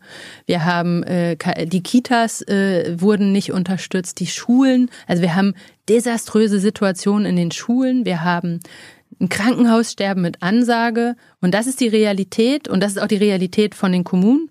Und deshalb ist es aus meiner Sicht wichtig, dass wir sie, dass und das ist passiert. Also die Kommunen wurden ja instrumentalisiert. Also die desaströse Lage der Kommunen wurde ja instrumentalisiert für politische Forderungen, dass man jetzt an der Außengrenze mehr Abschottung braucht. Und mehr Grenzen an der Außengrenze bringt keine einzigen Kommune einen Kita-Platz mehr, eine Lehrerin mehr. Und ich glaube, dass deshalb müssen wir auch an der Stelle über die Realität sprechen der Kommunen und deshalb ist es mir wichtig, dass ich dann auch nachfrage und konkret frage, okay, was fehlt euch denn konkret und was kann man dagegen tun, dass die Kommunen so in so einer desaströsen Lage sind? Also den Kommunen geht's scheiße in Deutschland, darum geht's dann auch den Geflüchteten, also den Ärmsten in diesen Kommunen scheiße. Warum ist dann die Antwort nicht, also die politische Antwort, dass es den Kommunen dann besser geht? Statt jetzt äh, Sündenbock Geflüchtete zu machen. Also die, die Dynamik war ja, dass man dass man ähm, sagt, die, den Kommunen geht scheiße und wenn wir mehr abschieben und wenn wir, wenn wir mehr in Abschottung an der Außengrenze investieren und die Menschen noch im Mittelmeer sterben lassen, dann geht es den Kommunen auch besser. Mhm. Und ich glaube, diese Logik, äh, da wissen wir auch, dass das nicht funktioniert. Sondern wenn man die Kommunen und in die Infrastruktur stärken will, dann muss man dafür ein Kommunen, äh, Kommunenstärkungsgesetz ähm, verabschieden oder äh, äh etablieren und äh, nicht äh, das Geld, was man hat, auch noch in Abschottung investieren. Also diese Logik ähm, funktioniert nicht aus meiner Perspektive.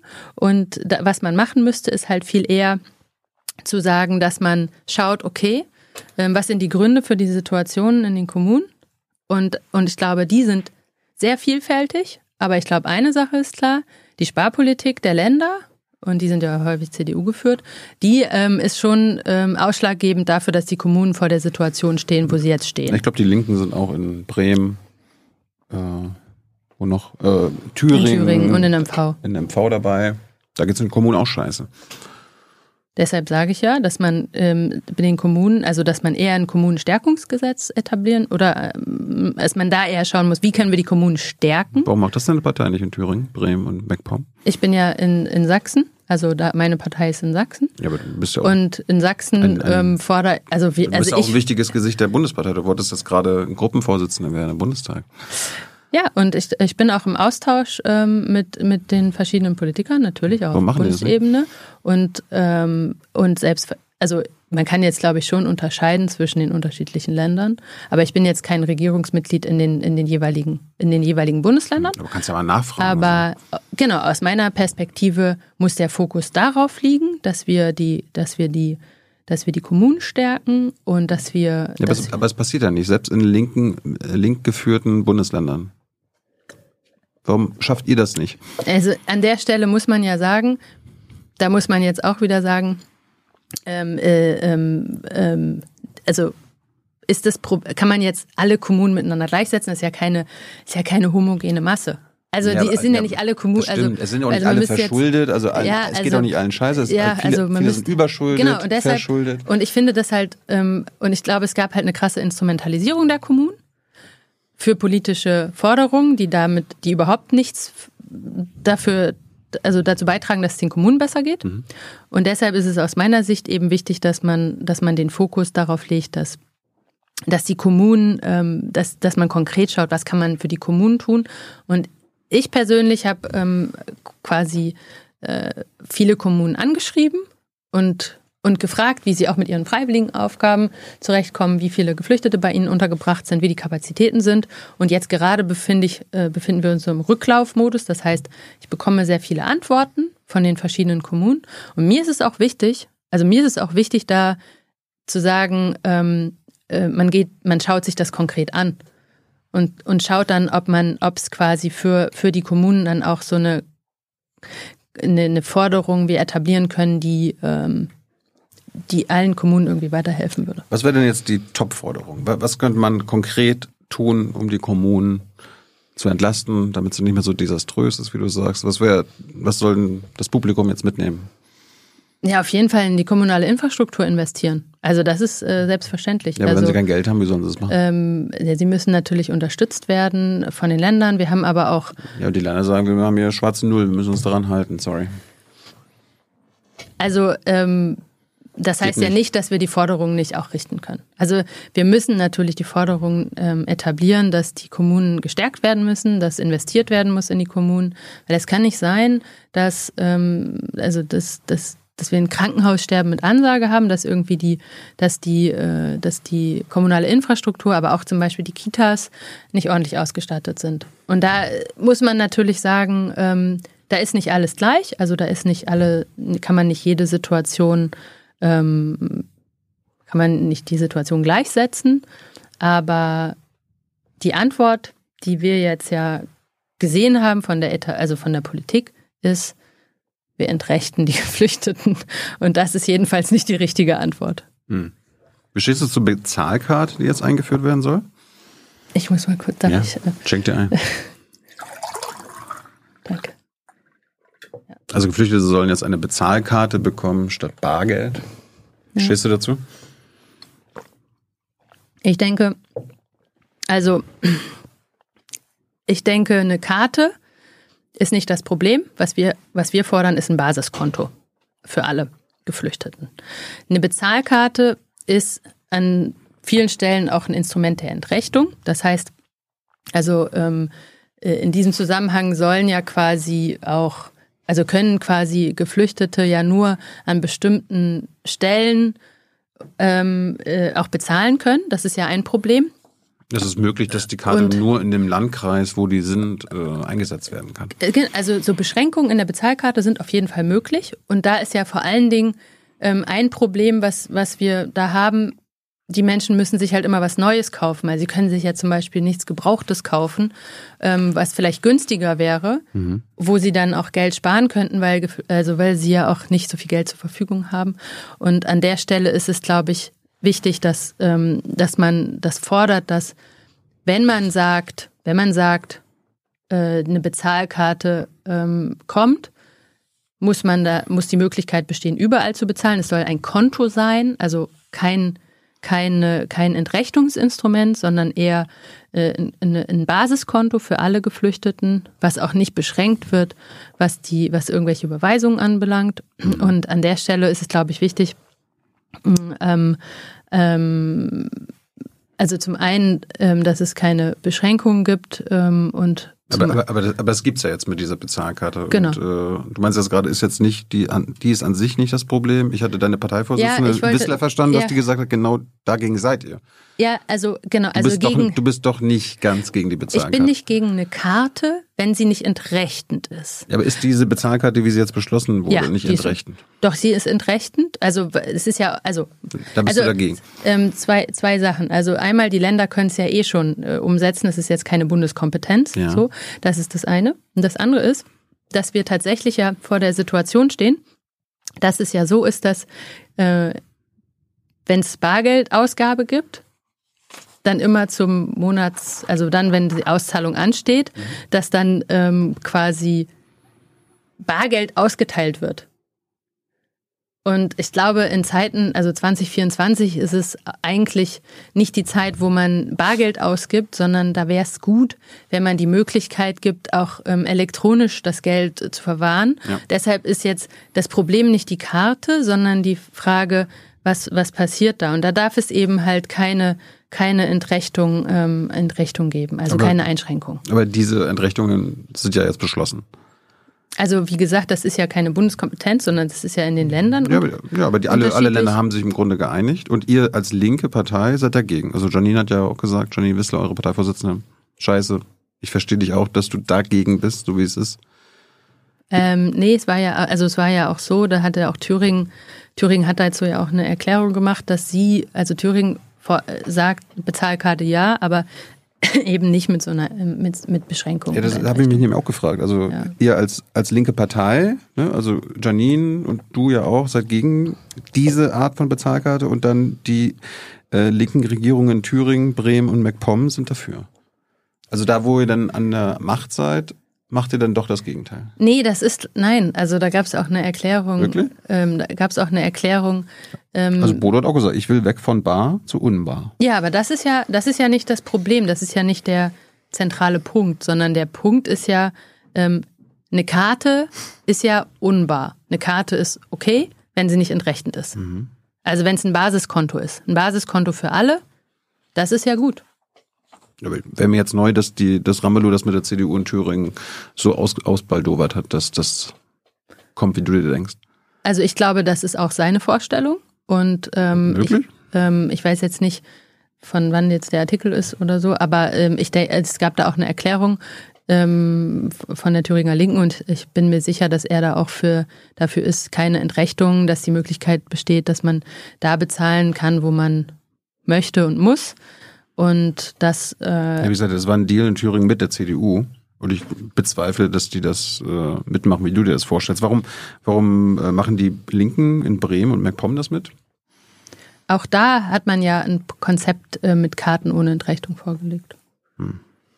Aber ist, ist das nicht ein bisschen komisch? Ihr seid quasi auf, auf Bundesebene als Oppositionspartei gegen diese Art von Bezahlkarte und macht es dann quasi in den Ländern äh, also, mit?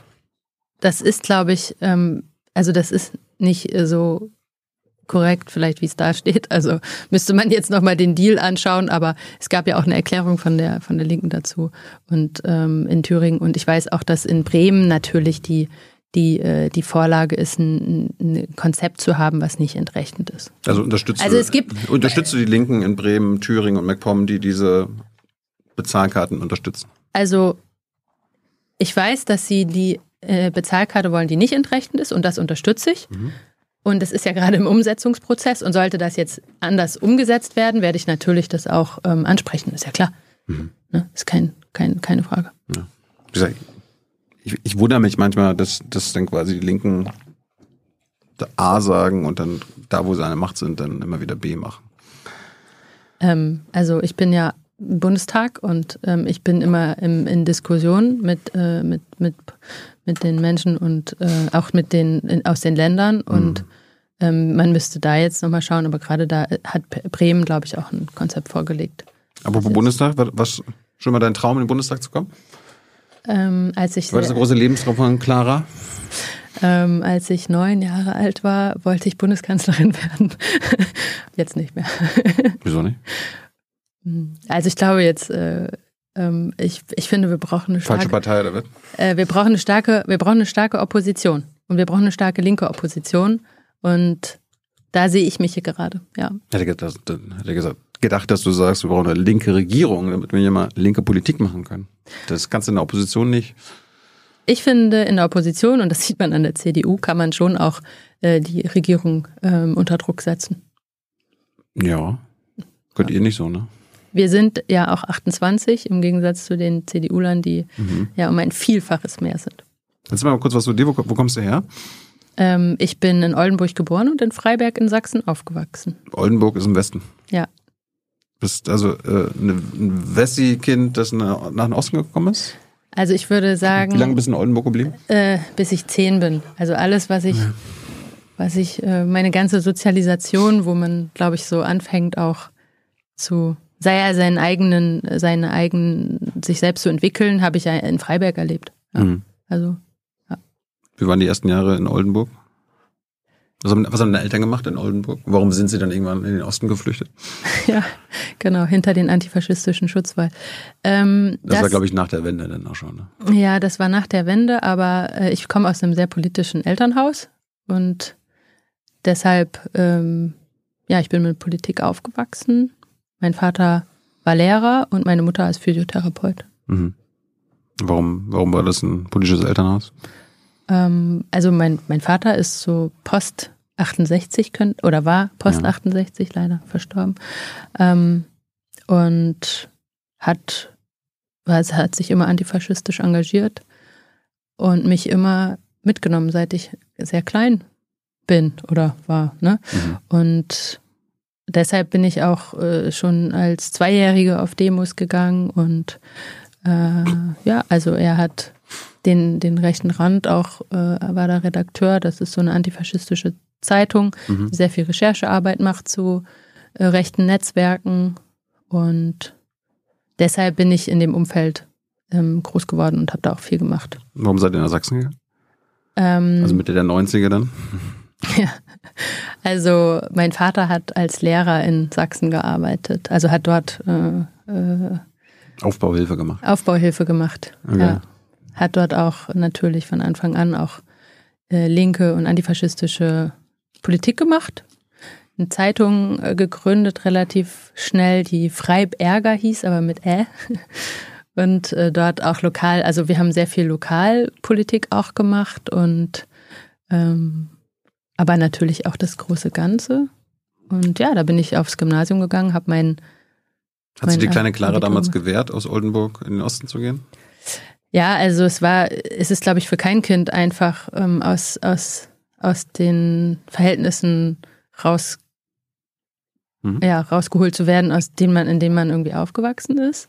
Und deshalb war das auch, war das auch am Anfang total der Bruch. Also für mich war das natürlich total der Bruch und es sind halt auch, es war erstmal eine total andere Realität. Ne? Also eine total andere Realität, äh, in, eine, in eine Schule zu kommen, ähm, direkt aufs Gymnasium und im, im Osten das Schulsystem ja schon anders ist als im Westen. Und deshalb war es am Anfang eben halt auch für mich super schwer. Und haben die eine andere Sprache gesprochen? Ja, ja also in, in nee, ich habe eine andere Sprache gesprochen. Also ich habe damals Norddeutsch gesprochen und und Sächsisch hast du nicht verstanden? Also am ersten Schultag ähm, haben wir uns alle vorgestellt. Doch, ich habe Sächsisch auch. Äh, ich, ich, ich komme gleich dazu, dass mhm. ich auch einen sächsischen Dialekt etabliert habe. Ähm, und Katja Kipping sich jetzt fragt, wie ich es geschafft habe, wieder Hochdeutsch äh, zu lernen.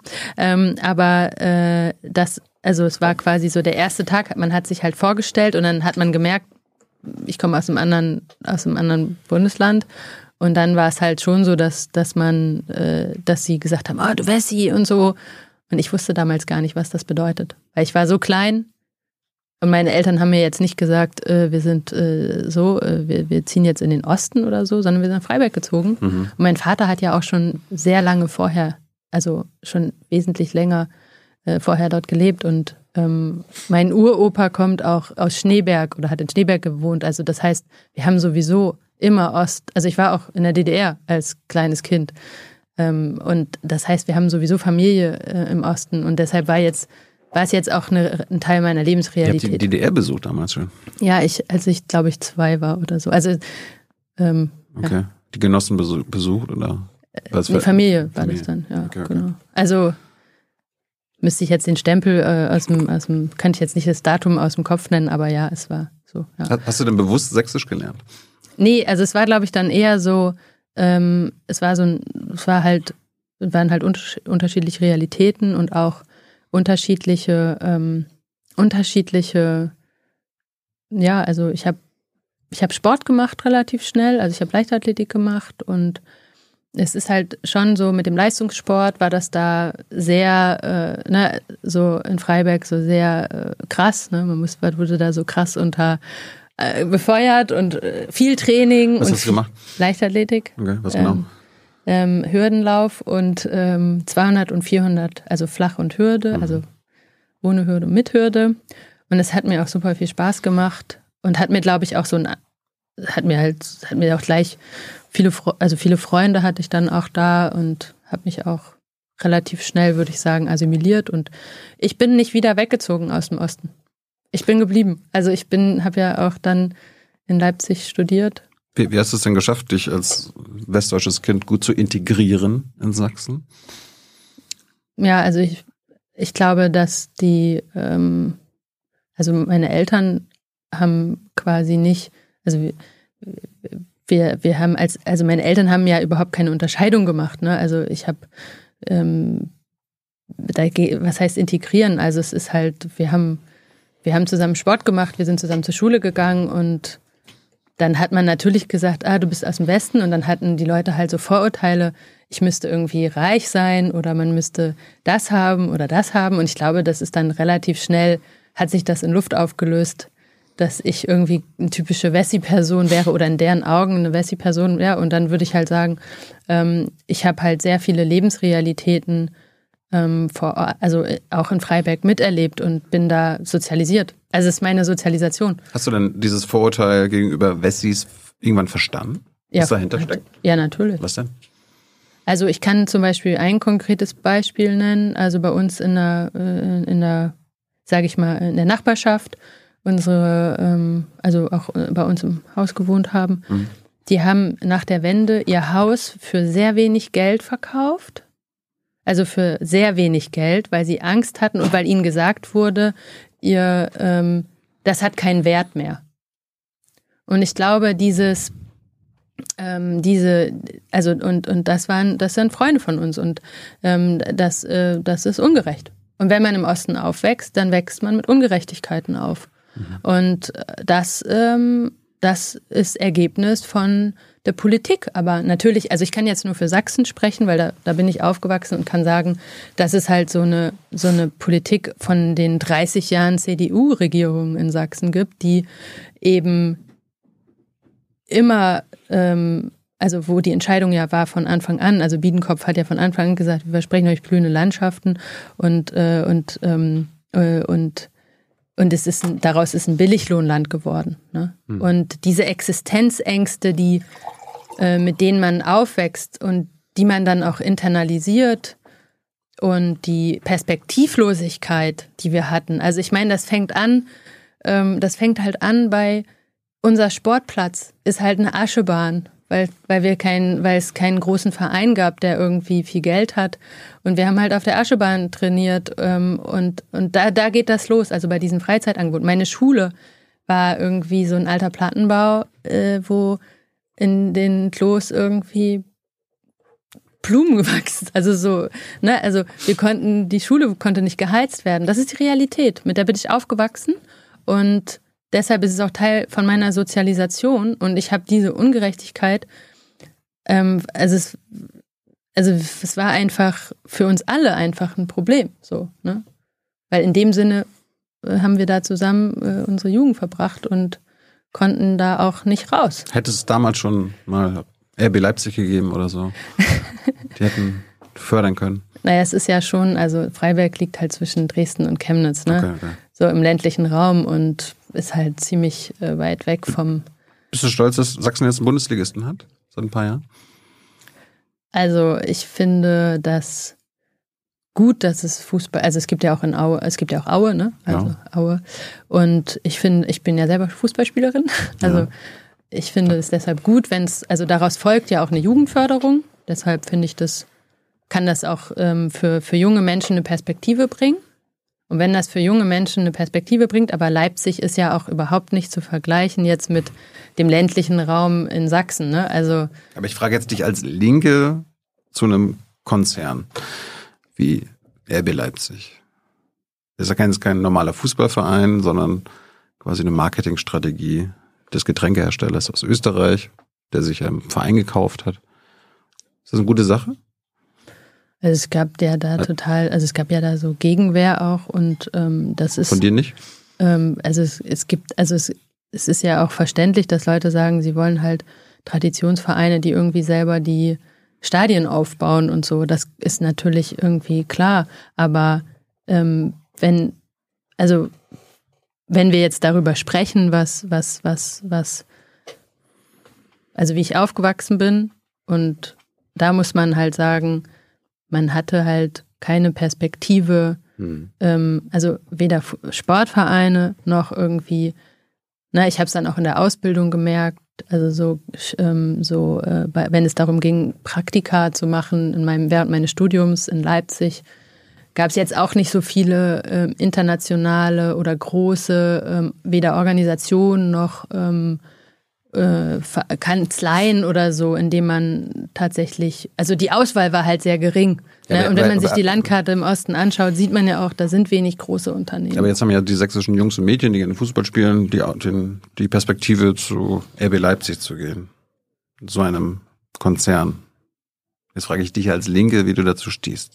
Ja, ich wünschte mir natürlich, dass man, dass man mit eigenen Händen einen, einen, einen Verein aufbauen kann, der auch in der ersten Bundesliga spielt und man nicht 100 Millionen investieren muss, damit man irgendwie erfolgreich Fußball spielen kann. Das ist ja klar. Also das ist für mich klar. Hm. Und ähm, deshalb ist es auch äh, natürlich äh, also verständlich, dass man irgendwie äh, dass man das sieht bei den Vereinen, dass, dass Investitionen zwar, also die Frage ist dann ja, also man muss es, glaube ich, aus unterschiedlichen Seiten betrachten. Also einmal aus der Perspektive ähm, als Konsument, also gehe ich zum Fußball und schaue mir das an, und aus der anderen Perspektive, ähm, wie kann man Jugendförderung, also Jugendförderung im Sport finde ich immer sehr gut, weil wenn Menschen in Sachsen Sport machen, dann werden sie sich nicht, dann werden sie sich wahrscheinlich eher nicht irgendwelchen rechten Jugendgangs anschließen, dem dritten Weg oder den Freien Sachsen. Also das war zum Beispiel auch da, wo ich aufgewachsen bin, äh, ein Punkt, wo, wo man gesehen hat, dass viele ja, ähm, viele Menschen, also viele junge Menschen einfach rechts geworden sind. Und Sportvereine haben da irgendwie auch dazu geführt, dass man was anderes gemacht hat.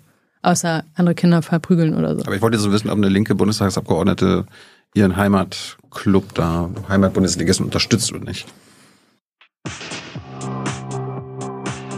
Hier ist Tyler, hier kommt die Werbung. Für uns selbst. Kommerzfreier Journalismus seit 2013, nur möglich durch deine Unterstützung. Schau in die Infos wie. Klare Bünger, Fan von RB Leipzig. Ich bin Fan von meinem Verein, natürlich Türkimspor Berlin. Ja. Und äh, dann äh, bin ich, habe ich schon immer eher, äh, bin ich schon immer eher, habe ich schon eher andere Vereine wie Paul, St. Pauli oder ähm, äh, Frankfurt auf der Liste. Irgendwie so Jugendförderung macht RB jetzt auch nicht wirklich. Gibt, glaube ich, keine, keine jugendlichen Spieler, die es in die erste Mannschaft schaffen. Die kaufen sich dann immer die ausländischen jungen Spieler weg. Ja, aber das ist ja auch ein Phänomen, das haben wir in vielen Clubs. Ja. Aber RB ist ja quasi mal ein besonderes kapitalistisches Fußballprojekt. Ja, und Mateschitz ist jetzt auch nicht keiner gewesen, der, äh, der jetzt irgendwie progressive Weltvorstellungen hat. Mhm. Was wollte die junge Clara werden früher? Ähm, also ich Sportlerin? Klar, also, also bis ich äh, Sportlerin ist natürlich super, aber wenn man Leichtathletik macht, dann muss man, kann man das entweder nur auf Top-Niveau machen, das kann man halt nicht, äh, und da gibt's halt dann irgendwie zehn Leute, die das machen können, bundesweit, und da bin ich halt auch bei Landesmeisterschaften oder Bezirksmeisterschaften oder Kreismeisterschaften war ich jetzt auch nicht schlecht, aber ich habe, glaube ich, dann mit 14, 15 gemerkt, ähm, dass ich da nicht, dass ich da keine Profikarriere schaffe, auch wenn meine Mutter zum Beispiel auch Leichtathletin war. Aber deshalb habe ich dann habe ich dann gesagt, ich schaffe das auch nicht mehr fünfmal die Woche zu trainieren und ähm, äh, und habe dann auch gesagt, okay, ich mache das jetzt nicht mehr äh, so fünfmal die Woche und habe dann habe dann den Sport nicht mehr so weiter betrieben. Was wolltest du denn werden? Also ich glaube, ich wollte relativ. Du hast ja irgendwann ja, Jura studiert, Ja, genau. war das immer der Plan? Oder? Ja, also ich glaube, ja, also ich wollte auf jeden Fall immer was zum Thema Gerechtigkeit machen, weil ich in, weil ich so viel, also ich habe so viel Ungerechtigkeit gesehen und auch teilweise erlebt. Also als irgendwie Nazis äh, mir äh, den Kiefer gebrochen haben und ich die Polizei gerufen habe und sie mir gesagt haben, ich könnte morgen, morgens gegebenenfalls eine Anzeige machen, da habe ich dann, ähm, also diese Ungerechtigkeiten habe ich halt erlebt und die, das haben aber auch viele andere erlebt. Ne? Warum, warum brechen denn Nazis den Kiefer? Ähm, das war 2005, als ich mit 19 schon mal für den Bundestag kandidiert habe für die Linke als Jugendkandidatin. Jetzt nicht auf einem Aussichtsreichen Listenplatz, aber äh, als, als Person, die sich auch schon immer politisch engagiert hab, hat. Und da wurden halt so Flugblätter auch verteilt mit meinem Namen. Das heißt, ich war bekannt. Ähm, ich war bekannt äh, als, als, als, als linke Person. Und ich meine, Menschen, die in kleinen Städten wohnen, wissen, jeder kennt jeden. Und die, also die, die Nazis, die Rechten haben sich verabredet, um, äh, ja, um Linke zu klatschen, so heißt es dann da. Und Die ähm, haben sich Anti-Antifa genannt. Ne? ja, also äh, genau, also das, das ist so, das, das war quasi, ähm, das war im Vorhinein hat man quasi so Flugblätter verteilt, das heißt, man war bekannt. Und dann, wenn man abends unterwegs war und wir waren abends unterwegs, da war eine Situation, wo wir gemerkt haben, okay, die haben uns beobachtet und da merkt man dann schon relativ schnell, dass man weggehen muss. Aber wir waren nicht schnell genug. Sie haben so große Bierkrüge, also so, so große Bierkrüge nach uns geworfen.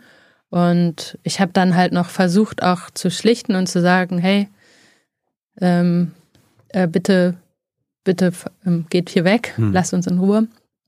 Und ähm, dann hat es schon gesessen. Sind die verurteilt worden? Ja, es gab Die ein Täter? Verfahren. Ja, Ja? ja. Na man. Ähm, also jetzt, ähm, also nicht zu großen Strafen, ne?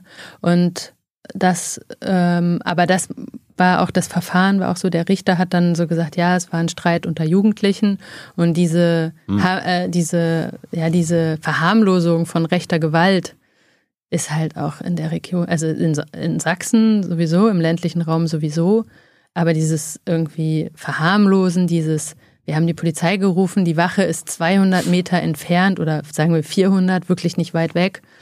Und wir wissen, also häufig kamen halt auch keine Personen, um einen zu, einem zu helfen, weil ich glaube, auch viele Angst hatten vor den rechten Gangs und vor den Nazis, auch vor deren Gewalt so. Und dass das immer noch krasse Realität ist, äh, muss man, glaube ich, auch sagen, dass das jetzt nicht, also das firmiert ja unter Baseballschlägerjahre so. Das ist ja das, äh, wo, wo quasi so diese Stimmung, dieses Klima auch äh, in vielen ostdeutschen Ländern so bekannt äh, wurde. Und ja, also das waren, das war eine Situation, wo wir, wo wir jeden Tag Angst hatten, rauszugehen abends. Also Gibt Gibt, Das ist die Realität. gibt ja bestimmt heute auch irgendwie junge linke Klaras in Sachsen. Ist die Situation heutzutage sicherer für die? Ähm, ich, ich denke, die Situation ist immer noch sehr problematisch und mir berichten auch junge Menschen, die si- sich engagieren, dass sie bedroht werden. Ja, und das ist eine Realität, die immer noch da ist. Und wenn wir jetzt nach Sachsen schauen, dann sehen wir zum Beispiel bei mir im Wahlkreis, der heißt Österle, der ist jetzt da Kandidat von der AfD. Der hat die Demos. Das ist eure, euer Direktkandidat. Der ne? Direktkandidat, also von der AfD, Direktkandidat in dem Wahlkreis für die Landtagswahl. Und der hat die Demos in Chemnitz äh, 2018 organisiert. Ne? Und das, das sind die Menschen, die für die AfD ins parlamentarische Rennen geworfen werden. Und das ist die Realität. Und vor diesen Menschen haben viele Menschen Angst. Und ich, ich rede auch mit, mit vielen, ähm, also natürlich Mitgliedern unserer Partei, aber auch mit, mit allen Menschen, weil mir das, weil, weil, weil ich das so wichtig finde, dass wir, dass wir das, dass, also dass, dass das gesehen wird, dass die Menschen haben tatsächlich krasse Angst. Die haben Angst vor September, vor der Wahl, und die haben Angst, was kommt, wenn die AfD, also wenn es gut kommt, wird sie ja nur zweitstärkste Kraft. So, aber ähm, die Wahrscheinlichkeit, ähm, dass sie die stärkste Kraft werden, ist nicht gering.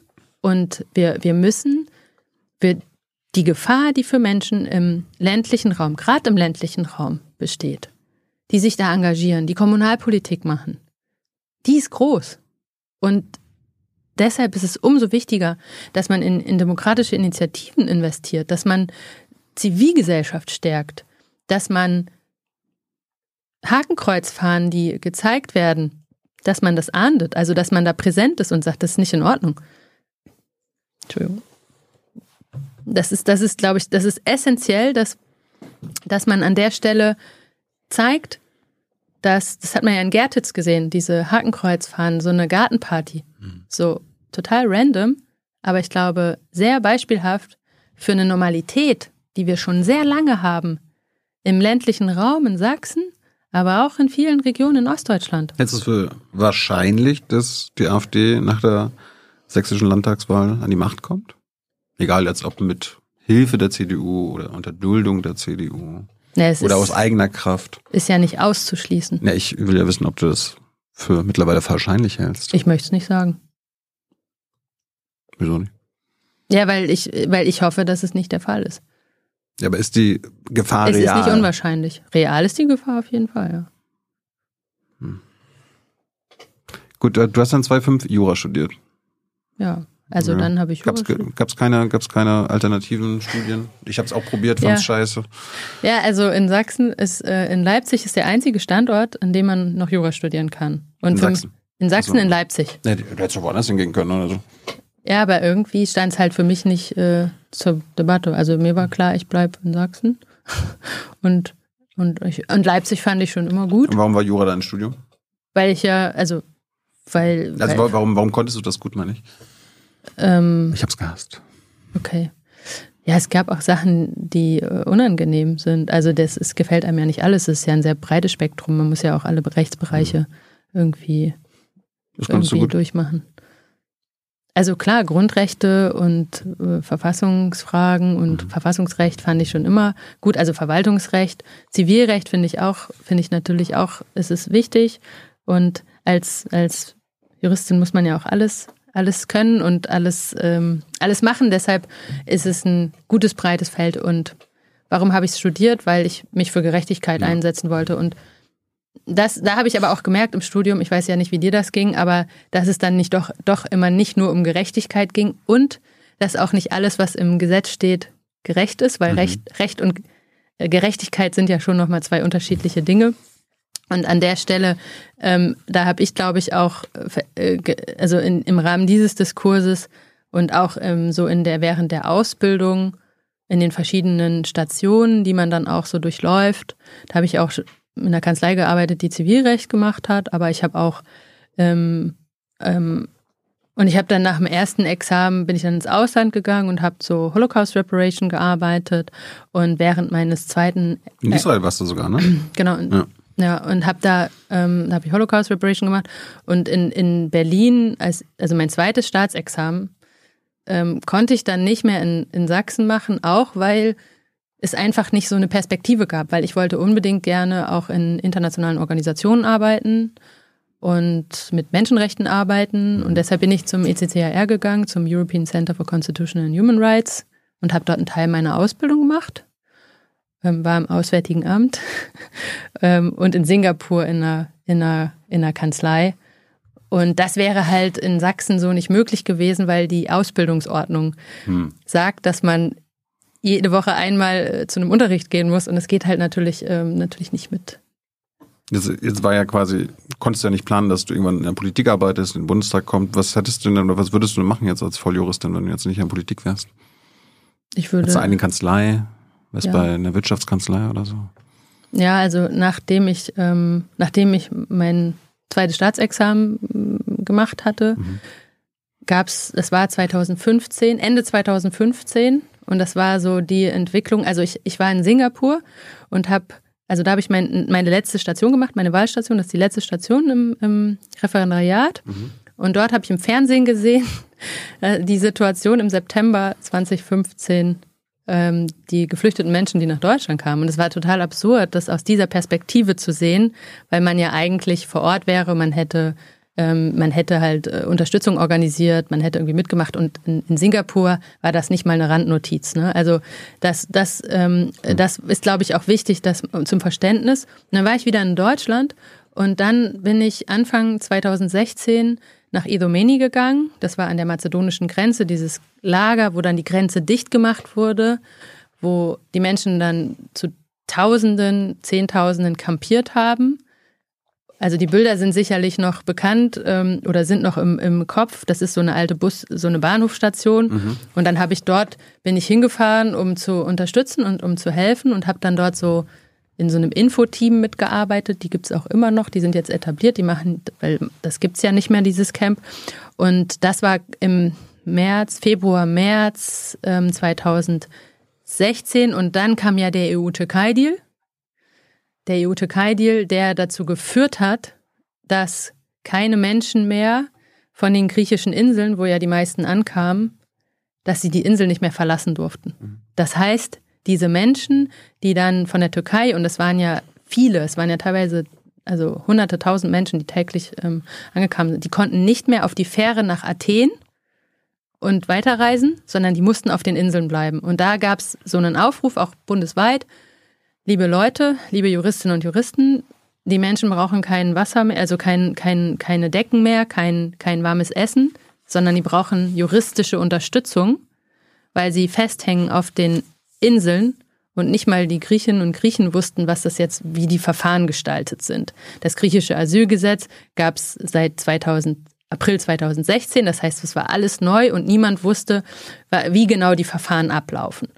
Es gab dann auch die Europäische Asylbehörde, also EASO damals, die dann dort etabliert wurde, aber die war auch nicht gleich vor Ort. Das heißt, die Leute waren einfach, es war wie so ein Endbahnhof. Sie steckten fest. Und dann war, die brauchten halt juristische Hilfe. Und dann bin mhm. ich halt, dann bin ich mit dem, mit dem Aufruf mit mehreren Juristinnen und Juristen äh, nach Chios äh, gefahren und ähm, oder hatte die Möglichkeit, dahin zu fahren. Ich hatte gleichzeitig aber auch ein Angebot aus der Großkanzlei, Clara, willst du bei uns arbeiten in der Großkanzlei Zivilrecht? Mhm. Und ich stand literally auf der Akropolis und also ich stand auf der Akropolis und es war so, okay, mache ich jetzt den, den lukrativen Job in der Großkanzlei oder umsonst äh, äh, Geflüchtetenhilfe äh, in, in, in den, also in, auf den Inseln. Mhm. Und ich wusste, das kann, das eine kann ich mir nicht so lange leisten, weil ich jetzt nicht aus einem privilegierten Elternhaus komme. Das heißt, die Freiwilligenarbeit konnte ich mir jetzt nicht, konnte ich jetzt nicht sagen, ja, ich mache einfach ein Jahr Freiwilligenarbeit.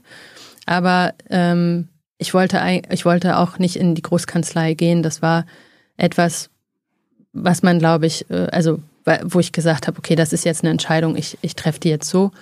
Und dann bin ich nach, nach Chios gegangen und habe dort mit mehreren Juristinnen diese Verfahrensberatung aufgebaut. Und daraus ist dann auch unser Verein geworden, Equal Rights Beyond Borders den ich dann mit drei anderen Juristinnen, wunderbar großartige Juristinnen gegründet habe. Und wir haben äh, mehrere Büros jetzt in Griechenland und machen weiterhin Asylverfahrensberatung. Jetzt, äh, so hatten wir ja begonnen, 2022 bist du in den Bundestag gerutscht, überraschend. Was hast du bis dahin gemacht? Bis 20, also ja. Bis 2022? Bis 20. Bis du Bundestagsabgeordnete, ja. Volksvertreterin wurdest? Ja, also ich war ja eigentlich auf Platz 5 in der, auf der sächsischen Liste und ja. bei 5 Prozent oder 5,2 Prozent wäre ich auch im Bundestag gewesen. Mhm. Also eigentlich relativ aussichtsreich. Aber du hast es nicht geschafft. Was hast, genau. du, was hast du bis 2022 gearbeitet? Das war dann ja kein so langer Zeitraum mehr, aber es war natürlich erstmal so, man ist da so in so ein tiefes, also es war schon, es war schon krass. Es war so, ich hätte nicht gedacht, dass wir unter 5 Prozent landen. Ähm, das, also wirklich nicht. Und ja, aber warst du arbeitslos? Oder was nein, du? ich war nicht arbeitslos, sondern ich habe als wissenschaftliche Mitarbeiterin für eine andere Abgeordnete gearbeitet. Mhm. Ja. Okay. Ja. Wie lange hast du das gemacht? Ähm, das habe ich, also ich war 2000 also 2016 äh, auf den griechischen Inseln, 2017 habe ich das erste Büro eröffnet auf Chios für unseren Verein und 2018 bin ich dann nach Deutschland gekommen, wieder zurück nach Deutschland und habe dann seit 2018 als wissenschaftliche Mitarbeiterin im Bundestag gearbeitet. Das heißt, ähm, ich kenne auch den Betrieb relativ gut schon. Hm. War, war das oder ein Vorteil oder ist es ein Nachteil, dass du quasi schon im Betrieb gearbeitet hast? Weil das kommt mir immer auch bei anderen Parteien und MDBs mit, die dann auch mal vorher jahrelang bei irgendwelchen anderen MDBs als Mitarbeiterin gearbeitet hat. Also es ist auch ein bisschen so alles aus einer Bubble dann. Ja, also ich, also als ich den Job angefangen habe, wollte ich nicht, äh, wollte ich nicht kandidieren für den Bundestag. Ne? Also das war überhaupt nicht mein Hintergrund, den ich, äh, den ich gewählt habe. Hm. Das habe ich eher gemacht, weil Ulla Jelpke gesagt hat, sie kandidiert nicht nochmal und jemand mit einer Expertise im Bereich Flucht und Asyl ist auf jeden Fall auch gebraucht und wichtig und das war ein Grund, aber natürlich auch ähm, ähm, wollte ich wollte ich gerne als ähm, wollte ich natürlich auch dann äh, gerne kandidieren. Warum warum ich das eigentlich nicht schlecht finde, ist, weil ich kann also ich habe schon Gesetze geschrieben, Gesetzentwürfe geschrieben.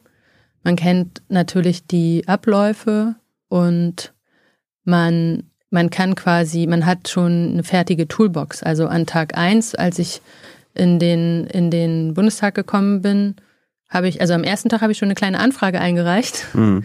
Und das ist ja das, also man kann das natürlich von zwei Perspektiven sehen. Also man könnte jetzt sagen, eine Bubble, so. Ja, gerade, da ist eine Bubble, aber gerade, also, gerade weil du auch eine Juristin bist, gibt ja mal die große, die große Kritik, es sitzen viel zu viele Juristen im Bundestag, und das sagen die Linken oft immer. Bei den Linken leider nicht.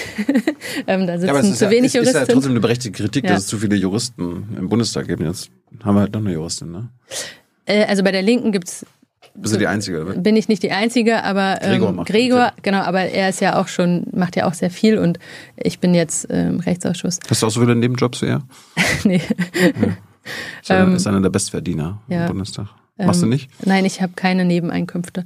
Also ähm, ich glaube, man kann das von dem her betrachten, da gibt es so eine Bubble. Aber was, was mein Ansinnen ist und was ich auch, also was mir auch wichtig war durch die Arbeit, die ich in, also an verschiedenen, an verschiedenen Punkten gemacht habe. Also in den, sei es jetzt in den Menschenrechtsorganisationen, sei es im Auswärtigen Amt, sei es in der Großkanzlei in Singapur, sei es irgendwie in der Kanzlei äh, in, in, in Israel zu Holocaust Reparation, waren das so Punkte, die auch immer mit politischen Forderungen zusammenhängen. Und ich glaube, viele dieser Organisationen machen ja auch so strategische Prozessführung, um ähm, rechtliche, äh, also um rechtlichen Problemen mit Recht zu begegnen, also Unrecht mit Recht zu begegnen. Ne? Also das ist ja auch das, was das ECCHR, die ja große Menschenrechtsarbeit auch machen, ähm, das ist ja auch deren Slogan und ähm, das war auch so mein Anspruch, dass ich mit Recht für mehr Gerechtigkeit kämpfe. Das war so mein Driver auch. Und dann muss ich sagen, stößt man aber schon an die Grenzen, weil die Politik dann doch sehr viel Einfluss auch auf das Recht hat. Nicht nur, weil man natürlich Gesetze beschließen kann, aber natürlich werden auch ähm, also werden auch Gremien, also Spruchkörper, also Gerichte natürlich auch ähm, ähm, teilweise politisch besetzt und wir an bestimmten Situationen gesehen haben, dass auch die Rechtsprechung natürlich nicht frei von, von, von vom politischen von der politisch großen Gemengelage sind. Und deshalb war es aus meiner Sicht auch wichtig, dafür zu kämpfen, dass man in der Politik ähm, ganz konkret die Probleme, wie zum Beispiel die Menschenrechtsverletzungen äh, an der Außengrenze, aber auch die Rechtsverletzungen ähm, natürlich äh, an, äh, in den Lagern in Deutschland, dass man diese Rechtsverletzung adressiert hm. und auch dafür streitet und dafür kämpft, dass es eine politische Änderung, also politisch andere Gesetzgebung dazu gibt, weil das ist ja ent entscheidend, das ist ja quasi das, was entscheidend oder was das Fundament ist, äh, um, um bessere Entscheidungen herbeizuführen. Deshalb ähm, finde ich, ist das eben halt, war das für mich so ein Punkt, wo ich sage, okay, ich war äh, als Mitarbeiterin auf den äh, als Mitarbeiterin in den Ausschüssen und habe gesehen, wie die Politiker über die Situation an der Außengrenze diskutiert haben, zum Beispiel.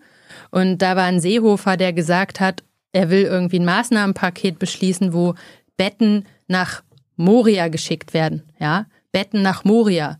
Ähm, man braucht keine Betten in Moria. Dort leben die Leute in Zelten, die schwimmen weg. Also Politiker haben häufig kein, keine Ahnung von der Realität über die Situation, über die sie aber Entscheidungen treffen. Und für mich war das wichtig, mit diesem Blick von der Realität auch zu sagen, ich gehe in die Gremien, wo diese Entscheidungen getroffen werden. Das war für mich wichtig und ich habe sehr viele Politikerinnen gesehen, die immer sehr, äh, also irgendwie schöne Sachen gesagt haben, aber mit der Realität hatte das häufig wenig zu tun. Hm. Ihr könnt klarer Fragen stellen, gebt sie Hans an die Hand in Live-Show, da kommt dann gleich. Wir müssen zum Schluss nochmal über die Linken reden. Äh, warum bist du 2005 in die Linke eingetreten? Also ich politisch engagiere ich mich schon sehr lange ich habe eine Bürgerinitiative auch gegründet, äh, Bundesleben in Freiberg. Wir haben die Zeitung gemacht und die Linke war die einzige Partei, die vor Ort war und antifaschistische Arbeit unterstützt hat und die auch. Gab es keine Grünen oder SPD nee, oder so? Also die waren nicht so, also waren nicht präsent. Mhm. Ähm, das war die einzige Partei, die da an, also antifaschistische Arbeit auch geleistet hat und uns da auch unterstützt hat. Also sei es, weil wir, also zum Beispiel in Freiberg, da, da gab es halt auch zum Beispiel einen, einen Deal, die Partnerstadt war Darmstadt, ähm, äh, also wo, wo Plattenbauten aufgekauft wurden, saniert wurden, die Mieten erhöht wurden und dann die häufig alten Leute entmietet wurden. Und dagegen haben wir uns auch gewehrt als Bürgerinitiative. Das war so ein Punkt, wo die Linke total präsent war. Sie war da vor Ort und hat unterstützt. Und dann haben wir zum Beispiel auch äh, in, in Freiberg einen SS-Verbrecher ähm, aufgespürt. Im Altenheim, ne? In einem Altenheim. Mhm. Und ja, absurd. Also der hätte eigentlich ausgeliefert werden müssen. Der wurde von aus in La Spezia vom Militärgerichtshof auch verurteilt. Und auch an der Stelle muss man sagen, äh, war, ist die Linke halt präsent gewesen. Wir haben, wir haben die Linke immer als, die war immer Partner, die war immer da. Sie hat uns unterstützt, wenn wir zur Großdemo äh, nach Berlin fahren wollten, weil wir auch nicht so viel Geld hatten. Gab es dann Busse von der Partei Die Linke. Das hat keine andere Partei gemacht. Und deshalb, äh, weil sie da so verankert war und sie die Partei war, die, die, die auch die, die Forderung damit adressiert und auch äh, mitgemacht hat, war, bin ich da hingegangen. Ich glaube, du bist noch damals in die PDS eingetreten ja. ne? und dann sind sie zu den ja. Linken geworden. Jemand ja. Zweifel gehabt jetzt in den fast 20 Jahren? Hast, hast du mal mit dem Gedanken gespielt, auszutreten? Ja, also. Wagenknecht beizutreten oder so? Also Wagenknecht würde ich jetzt nicht beitreten. Ähm, natürlich hat man immer Zweifel mit, also man hat nicht immer, Entschuldigung, das ist vielleicht falsch gesagt. Also man muss grundsätzlich, glaube ich, man hat, man ist nie frei von Zweifeln, wenn man eine Linke ist. Das gehört, glaube ich, dazu. ähm, und ähm, wann waren die Zweifel am größten? Ähm, das kann ich jetzt das, das kann ich jetzt gar nicht so sagen. Das kann ich jetzt gerade nicht so sagen, ja. Also da, äh, vielleicht waren sie auch vielleicht nicht so gerade groß. aktuell oder so? Nein, nein, jetzt aktuell auf keinen Fall. Nein, auf keinen Fall jetzt aktuell. Also ähm, da, da gab es. Euch drohte Untergang. Also. Da, ja, aber also da, das würde ich sagen, nein. Also die Partei ist eigentlich auf einem guten Weg. Sie hat ja auch, ähm, sie hat ja auch wir haben, wir haben viele Mitglieder gewonnen. Ne? Also allein seit, äh, seit der Enthüllung durch die Korrektivrecherchen sind viele neue Mitglieder gekommen. Seit letztem Jahr sind viele neue Mitglieder bei der Linken. Ich glaube, die Menschen, die Situation in unserer Gesellschaft erfordern auch eine starke Linke. Und die Situation in der äh, draußen, also wir haben, ja, wie gesagt, die Schere zwischen Arm und Reich wird immer größer. Die, die Situation, ähm, also die Menschen können sich die Miete in den Städten nicht mehr leisten. Die, die Krankenhäuser gibt es nicht mehr. Das sind, die, dafür wollen die Menschen Antworten. Und die Linke ist genau die, die Partei, die dort die richtigen Antworten gibt. Mhm. Und deshalb ist es umso wichtiger, ähm, dass, dass wir jetzt stärker werden. So, dass wir jetzt, dass wir jetzt, äh, dass wir stärker werden und dass wir zusammenarbeiten und und natürlich auch wieder in den Bundestag einziehen, aber insbesondere, und das ist für mich wichtig, dass wir für die Inhalte kämpfen, die den Menschen, die, die dazu führen, dass die Menschen ein besseres Leben führen können. Wie würdest du dein politisches Weltbild beschreiben? Ähm, sehr, sehr komplex. Also in unserem Grundsatzprogramm steht ja ganz klar, dass wir die Partei des demokratischen Sozialismus sind und dahinter stehe ich. Und das heißt, das heißt, dass ich für, der, für, für mehr Gleichberechtigung bin, für Menschenrechte, für ähm, dafür das gute Leben für alle. So, das ist doch klar. Mhm. Und das, äh, das steht in unserem Grundsatzprogramm und dahinter stehe ich auch. Ja, ich würde sagen, dass du noch eine eigene, eigene Überzeugung damit reinbringst. Ich denke, das sollte man auch immer tun. Also klar, äh, äh, hat, hat, hat jede Person. Das ist die klare Bünger-Ideologie. Ja? Das ist die klare Bünger. Nee, was ist die klare äh, Bünger-Ideologie? Ich glaube, der, der Kampf um Gerechtigkeit, mhm. und zwar für alle Menschen, mhm. ist auf jeden Fall ein starker Driver und auch ein, ein, ein Punkt, der mir sehr wichtig ist.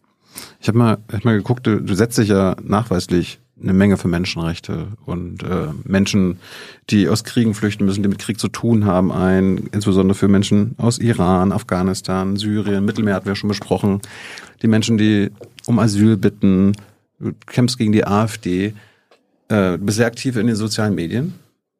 Mir ist mal aufgefallen, ich habe bisher überhaupt nichts äh, zu Gaza gefunden. Mit dem Gaza-Krieg, wie kommt das? Doch, ich habe schon was dazu gesagt. Also ich habe schon auch im letzten Jahr dazu ähm, gab es auch Berichterstattung auf LTO, also zum einen zu den Das ist das Einzige, was ich gefunden habe, ja. Ja, zu den Kriegsverbrechen. Wir haben eine Erklärung, also zu der Frage, ähm, gibt es vor Ort Kriegsverbrechen? Ich bin im Kontakt mit der Organisation CADUS, die ja auch gerade vor Ort ist. Die Situation ist ähm, eine humanitäre Katastrophe, das ist keine Frage. Und ähm, also es darf kein, kein Mensch, kein, es dürfen keine Menschen äh, mehr, mehr dort sterben. Und das ist das, was im Vordergrund stehen muss. Und natürlich setze ich mich auch für Geflüchtete aus, aus dem Gazastreifen ein, ist gar keine Frage. Aber wie würdest du denn beschreiben, was gerade in Israel und Gaza passiert?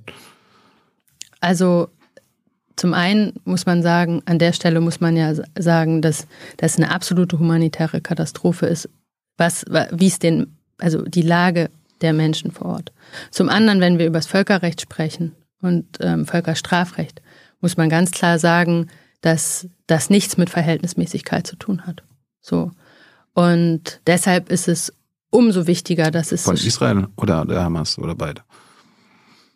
Ja, von der Hamas ähm, sowieso, mhm. das ist klar. Aber natürlich auch, ähm, ähm äh, natürlich auch von der israelischen Seite, was die Verhältnismäßigkeit anbelangt. Ja, mhm. das ist klar. Ich habe mich nur gewundert, in deinen Instagram-Sachen nichts zu Gaza. Doch, also ich habe schon auch Sachen dazu geteilt, ja. ja. Ja, aber so zu deinem Das liegt daran, dass du auch nicht auf meinen Stories, also du, du, du ich habe dich nicht gesehen in den Stories, in denen ich auch dazu was gepostet habe. Ja, aber. Aber man, man muss sagen, natürlich auch. Es gibt bei dir ein bisschen unter Gaza, oder? Ich meine, das ist so das große Thema der letzten Monate. Also wie, wie gesagt, also meine Position dazu ist ja klar und ich habe dazu auch was geäußert und nichtsdestotrotz denke ich, dass wir als Partei da auch nochmal äh, deutlicher sein oder das, also die Partei hat dazu auch einen Beschluss gefasst und wir haben auch äh, Erklärungen abgegeben zu der humanitären äh, Situation und mhm. dass man sich jetzt für einen Waffenstillstand äh, dass man sich auf, nicht jetzt, sondern schon, ne, dass man sich für, klar für einen Waffenstillstand ein, einsetzen muss, ist für mich keine Frage. Wie stehst du als Juristin jetzt zu der Genozidklage Südafrikas? in Den Haag? Ja, die, also der, der Umfang ist ja sehr lang. Also es gab ja das Verfahren und es war ja auch ein vorläufiges Verfahren. Mhm. Und dann gab es ja auch ähm, Measures oder also auch gegenüber Israel ähm, und die vorläufigen Maßnahmen. Genau, die vorläufigen Maßnahmen. Zur Verhinderung eines Genozids. Genau. Und ich denke, es liegt in der Verantwortung der Staaten, alles, da, also auch von Israel, alles dafür zu tun, dass sie, äh, dass, dass, dass dass, dass es nicht zu, zu einer, zu einem, zu einer, zu den Tötungen der Zivilgesellschaft gibt. Das ist ja ganz klar. Also ähm, nichtsdestotrotz ist es jetzt kein, äh, ist, ist das Verfahren jetzt nicht, habe ich jetzt nicht äh, die ganze Entscheidung quasi durchgearbeitet oder ja. so, aber ich finde es eben wichtig, was mir wichtig ist, wenn wir dafür streiten, für das Recht streiten, also wenn wir ernsthaft das Völkerrecht hochhalten wollen, wenn wir sagen, das muss der Maßstab sein, dann muss das eben auch für alle gelten. Und das ist aus meiner Sicht auch wichtig, dass wir, dass wir das, ähm, wenn, dass wir das in der Debatte einführen. Das ist nicht, dass es da keine Doppelstandards gibt. Und deshalb muss das natürlich auch für, für Israel gelten. Siehst du denn Anzeichen für einen Genozid in Gaza? Also die Zahlen sind desaströs hoch der, der getöteten Menschen. Aber ich finde. Das ist jetzt ja kein, kein Maßstab in ja, Sachen Genozid. Aber ne? Aus meiner Sicht, also ich, also ich finde, man muss davon, von dem Gedanken herkommen, dass, dass man verhindern muss, dass noch mehr Menschen sterben. Und das muss, das muss der Maßstab sein von, von auch vom politischen Handeln. Und deshalb ist es aus meiner Sicht wichtig, dass wir auch linke Stimmen in in Israel unterstützen, die zum Beispiel sagen, sie wollen sich an dem Krieg nicht beteiligen. Also das, das Recht auf Kriegsdienstverweigerung ist auch aus meiner Sicht ein essentielles, ein essentielles Recht, zu dem ich ja auch sehr viel arbeite, wo, wo wir die Menschen unterstützen müssen, die A, ähm, sich daran nicht beteiligen wollen. Und ich denke, das muss im Mittelpunkt stehen, auch aus, ähm, weil, weil das etwas Tatsächliches ist, was man, wo man dazu beitragen kann. Und das sieht man ja zum Beispiel auch an dem, an dem Krieg zwischen, äh, also an dem völkerrechtswidrigen Krieg von Russland gegenüber der Ukraine, wo irgendwie Scholz versprochen hat, dass die Menschen aus Russland, die irgendwie sich dem Krieg verweigern, dass die Schutz in Deutschland bekommen. Mhm. Und jetzt, äh, ich frage die Bundesregierung dazu regelmäßig und einfach, es haben äh, nur 159 Personen äh, einen Schutz bekommen, äh, die aus, äh, die sich quasi, die, die, die, die sich diesem russischen Angriffskrieg als also russische Staatsangehörige, die sich dem entzogen haben. Und das ist einfach ein, das ist einfach ein, ein, äh, ein gebrochenes Versprechen von Scholz. Hm. Und das ist ein Skandal. Seit dem 7. Oktober, also dem Massaker der Hamas. Äh, in Israel ist auch das jüdische Leben in Deutschland wieder massiv gefährdet oder noch gefährdeter. Macht da die Bundesregierung zumindest alles richtig und die Landesbehörden und so? Gehört ja, gehört ja auch zu Menschenrechten. Ja. Nee, also ich, also auch da liegt, glaube ich, der, also aus meiner Sicht passiert nicht genug zum Schutz auch vom jüdischen Leben. Das sagen ja auch die jüdischen Gemeinden selber. Mhm. Es gibt die Anzahl der Angriffe erhöht sich und die Antwort der Politik ist nicht darauf zu sagen, okay, wir machen jetzt eine politische Maßnahme oder wir beschließen jetzt etwas, was da Abhilfe schaffen würde, sondern die Antwort ist irgendwie, man, man fängt an, äh, Diskurse zu entwickeln, wo man sagt, okay, jetzt müssen wir noch mehr Menschen abschieben das ist ja auch, äh, das ist ja auch die Antwort, dass man quasi Entrechtungen bei anderen Personen durchführt. Und das ist aus meiner Sicht nicht die richtige Antwort, sondern man muss konkrete Maßnahmen machen, äh, also etablieren. Man muss in Initiativen investieren, die sich, ähm, sich dafür einsetzen, für den Schutz jüdischen Lebens in Deutschland. Das ist keine Frage. Habt ihr, habt ihr irgendeine Maßnahme in petto, die quasi den, dem jüdischen Leben in Deutschland mehr helfen würde? Also als also jetzt nicht der Bereich, in dem ich haupt okay. maßgeblicher zuständig ja, weil bin. Weil du am Innenausschuss auch bist. Ja, aber da wäre jetzt meine Kollegin okay. Petra Paul wäre jetzt dafür zuständig. Aber hm. ähm, klar, also wir setzen uns dafür den Schutz ein. Weil du gerade eine Ukraine angesprochen hast, bist du für deutsche Waffenlieferungen an die Ukraine? Nein. Warum? Also da gab es einen Beschluss von der von unserer Partei. Hinter dem Beschluss stehe ich auch. Soll Russland halt gewinnen, oder was? Nee die sollen ohne westliche Waffen gewinnen.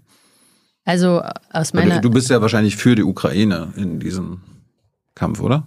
Also ist klar, das Selbstverteidigungsrecht der Ukraine ist unbestritten. Aber ohne westliche Waffen. Die Frage ist, ist doch aber, ähm, die Frage ist doch an der Stelle, ähm, als Linke, als Linke, was wir auch an der Stelle tun müssen, ist doch weiterhin dafür zu streiten, dass friedenspolitische Positionen, und da ist ja insbesondere zum Beispiel der Einsatz auch für Menschen, die sich dem Kriegsdienst entziehen, das ist doch eine konkrete Maßnahme, Klar. um, um da auch, weil was, was, was, was, was ist besser als ähm, es ist Krieg und keiner geht hin? Ne? Also ich meine, was ist besser als zu sagen, ähm, da, ähm, die Menschen zu unterstützen, die sich daran nicht beteiligen wollen? Und ich glaube, genau das ist auch die Rolle einer Linken, dafür zu streiten, dass diese Menschen, die Ja. sich dem Schutz, äh, die sich dem, äh, dem, dem völkerrechtswidrigen Angriffskrieg entziehen, dass wir denen ein Schutzangebot äh, machen und dass wir da irgendwie konkret äh. Angebote machen. Aber wer ein Selbstverteidigungsrecht hat, muss sich auch selbst verteidigen mit Menschen, die dort dann quasi gegen die Russen, gegen den Invasor Krieg führen. Den willst, die willst du nicht unterstützen. Also mit das war Waffen. nicht die Frage. Also Doch, ne, du, du hast ja gesagt, du willst, bist gegen Waffenlieferung. Ja, aber man kann auch, man kann auch anderweitig unterstützen, man kann auch humanitär unterstützen. Ne? Also es ist ja auch, Würde, eine, würde, human, ja auch würde deutsche humanitäre Hilfe den ukrainischen Soldaten helfen gegen die Russen? natürlich hilft auch humanitäre Hilfe in jedem Fall, ist ja klar. Also humanitäre Hilfe ist immer eine wichtige Hilfe Ja. und ähm, der Diskurs darum, also findet überhaupt nicht statt. Und deshalb ist es aus meiner Sicht auch ein wichtiger Punkt, den wir auch fordern müssen. So. Weil sonst würde niemand darüber reden. Ja, aber ich glaube, gegen humanitäre Hilfe ist niemand. Aber man muss sich schon rechtfertigen, glaube ich, wenn man für oder gegen Waffenlieferungen ist. Wenn es um einen Staat geht, der überfallen wird. Ja, und ich meine, ich bin keine Außenpolitikerin, das ist ja auch, glaube ich, wichtig. Und die Partei hat den Beschluss getroffen und hinter dem Beschluss stehe ich. Ja, aber ich will ja wissen, warum, warum, du, warum du dahinter stehst. Weil das ist natürlich interessant. Und das habe ich ja auch gerade eigentlich begründet, weil ich denke, Ja, du willst, es braucht eher, du eine willst eher Stimme. humanitäre Hilfe, ja, nicht Waffen. naja, es, es braucht eine Stimme, die eben die humanitäre Hilfe ähm, auch politisch, auch politisch fordert, stützt, sich dafür einsetzt. Aber wenn, das wenn, wenn, wenn ihr Teil der Regierungskoalition in Berlin jetzt hier im Bundestag wärt, dann würdest du gegen Waffenlieferung kämpfen. Sollen Also- die Ukrainer selbst irgendwie es schaffen. Das ist jetzt ja ein hypothetisches Szenario. Doch. Bist du denn auch gegen alle anderen westlichen Waffenlieferungen an die Ukraine? Also ich, Bist, du, bist du auch gegen Waffenlieferungen an Israel? Wie gesagt, also wir diskutieren, äh, morgen wird ja auch äh, noch ein, im Bundestag ein Militärmandat diskutiert und auch da hat sich die Partei entschieden, dass wir das ablehnen. Bist du auch gegen Waffenlieferungen an Israel jetzt? Also die Situation, also ich bin da, ich, ich habe das ja schon deutlich gemacht. Es geht hier um die Frage Einhaltung des Völkerrechts. Einhaltung des Völkerrechts Und die Russen machen was? und der Frage der Unverhältnismäßigkeit. ja. Das, es ging jetzt um die Frage Israel. Da so, hatten wir, okay, okay. Ne? Sorry. Also das war jetzt ein anderer. Mhm. Ne? So, also da hatten wir darüber gesprochen und deshalb, da muss man natürlich alles dafür tun, dass da ein sofortiger, also dass da ein sofortiger. Aber die Russen brechen das Völkerrecht, indem sie Ja, ein, souveränes Land Ja, überfallen natürlich. und Selbstverteidigungsrecht ist Völkerrecht. Ja. Und trotzdem sagst du aber. Ich sage ja auch nichts gegen das Selbstverteidigungsrecht. Das sind ja auch zwei unterschiedliche Fragen. Aber wie sollen sie sich denn ohne Waffen selbst verteidigen? Also es, es, äh, ähm, es, es ist doch nicht die Frage, ob ich, ähm, ob das Völkerrecht, also die Frage des Völkerrechts ist doch eine, also ist doch, ist doch, ein, ist doch eine, eine eigene Fragestellung und auch die, die Frage der, äh, des Selbstverteidigungsrechts ist eine eigene Fragestellung. Ja. Zum Schluss, äh, Sarah Wagenknecht und ihre Kumpanen sind jetzt raus aus der Linkspartei. Und auch ihr habt euch in der Fraktion quasi jetzt, die ist aufgelöst. Ihr seid jetzt zwei verschiedene Gruppen im Bundestag. Äh, quasi die Störer sind endlich raus und jetzt können die Linken ohne Sarah und die ganzen Leute dort äh, gemeinsame Sachen machen. Läuft alles jetzt, oder? Ich muss noch mal kurz einen Schluck Wasser trinken. Mhm. Ja. Jetzt seid ihr geeint. Ihr habt einen Neustart vollzogen. Richtig? Ja, wir sind jetzt eine neue Gruppe, wir haben die Anerkennung und jetzt muss es vorangehen, ja. Mhm. Ich, ich hatte auch im November noch, noch gelesen in der SZ, da hast du gesagt, äh, du willst ein, du forderst einen personalen Neuanfang und ihr braucht einen Neustart und dass ihr an einer neuen Strategie äh, arbeitet und dass die gesamte Partei mitzunehmen ist und dass es frische, glaubwürdige Gesichter braucht. Und dann lese ich jetzt diese Woche, dass ihr euch schon wieder äh, mit Kampfabstimmung behagt. Du wolltest jetzt die Gruppe führen mit Attes und äh, hast verloren, 14 zu 13 intern. Erklär mir das mal. Also ihr habt doch immer gesagt, wenn Sarah raus ist, braucht ihr nicht mehr Streit, dann ist das ist die, ist die Scheiße vorbei mit dem Richtungsstreit und so weiter. Jetzt geht's ja wieder weiter, selbst ohne Sarah. Ja, also, also ich habe das Angebot gemacht, dass äh, als Gruppenvorsitzende und ich hätte auch, das war ja auch ein ehrliches Angebot, für mich war es wichtig an der Stelle, dass wir ein breites Fundament schaffen und dass wir quasi da geeint als Gruppe vorangehen und nichts anderes werde ich jetzt auch tun. Ja, ja aber äh, das, das ist ja nicht, nicht, ist ja nicht passiert. Und du hast dich ja auch geweigert, dann irgendwie zurückzuziehen. Ähm, und am Ende habt ihr es auf eine Kampfabstimmung herauskommen lassen. Also Wobei der dann also verloren da, hast. Also ich wie, also das mit, ich war, stand nie zur Frage, dass ich zurückziehe. Das stand ja gar nicht zur Frage. Und es war ja auch eine knappe Entscheidung. Also 13 zu 14 ist ja eine knappe Entscheidung. Und aber, aber, jetzt geht es darum, dass wir, dass wir, äh, dass wir Fachpolitik machen, dass wir ähm, weiterhin, also die Leute, die, also dass das jetzt hochgejazzt werden soll, ist ja klar, ne? Also dass der Streit da jetzt hier wieder hochgejazzt werden soll. Aber die Leute ja, interessiert, die Leute interessiert nicht, wer der, wer die Vorsitzenden einer Gruppe sind, sondern die Leute interessiert, was macht die Linke, dass die Gesellschaft sich verbessert. Und das, das ist aus meiner Sicht auch der Kernpunkt den wir bearbeiten müssen als Linke. Das, wird, das würde mich, würde mich auch interessieren. Ich, ich, ich hätte gedacht, gerade weil jetzt die ganzen Warenknechte raus sind, dass ihr euch endlich konzentrieren könnt. Aber jetzt, es geht ja einfach so weiter wie, wie vorhin. Es gibt, es gab keinen Neustart und so weiter. Und die beiden, die Heidi und der Sören, die es jetzt geworden sind im Bundestag, sind ja genau diejenigen, die damals gegen eure Parteivorsitzenden Wissler äh, und wer ist der andere? Schüttewahn angetreten sind. Das sind quasi die, die Chefs bei euch in dem, im Bundestag, die die Gegner der Parteivorsitzenden waren. Und du warst ja quasi auch auf dem Ticket von der Wissler und dem Schilderwahn, ne? Also ich hatte meine eigene Bewerbung, das ist klar. Und ich habe gesagt, für mich ist wichtig, dass wir Brücken bauen, dass wir ein breites Fundament herstellen als, ja, aber gibt's doch als nicht. Gruppe. Gab's nicht, gibt's nicht. Ja, aber ich werde trotzdem dafür streiten und das ist, glaube ich, entscheidend, weil die Leute draußen interessieren sich doch nicht für einen Gruppenvorsitz von, von, von, der Linken, sondern die ich interessieren aber. sich dafür, schafft die Linke das, unsere Forderungen zu adressieren? Schaffen wir das als Opposition laut zu werden und, ähm, und unsere Inhalte voranzustellen? Und von meiner Seite kann ich sagen, ich werde alles dafür tun, dass wir das tun. Ich werde natürlich meine Fachpolitik weitermachen und gleichzeitig werde ich natürlich auch alles dafür tun, dass die Linke stark, also als starke Oppositionspartei auch im Bundestag wahrgenommen wird. Und da muss ich sagen, wird die Partei auch alles dafür tun. Aber war das jetzt der Neustart, den du dir erhofft hast? War das der personale Neuanfang, den du versprochen hast? Ja, natürlich hätte ich mir erhofft, dass, also wenn ich zu einer Wahl gehe, ist es ja klar, dass ich natürlich auch äh, die, die Wahl gerne gewinnen möchte. Und es ist ein knappes, ein knapper Ausgang. 13 zu 14 ist jetzt, jetzt kein klares Ergebnis. Und gleichzeitig müssen wir jetzt in die Zukunft schauen. Wir müssen voranschauen. Wir müssen, äh, wir müssen, wie gesagt, die Probleme, also ich meine, wir müssen da nur mal nach draußen schauen. Also die mhm. Gesellschaft, die Gesellschaft muss Ausgangspunkt unseres politischen Handelns sein.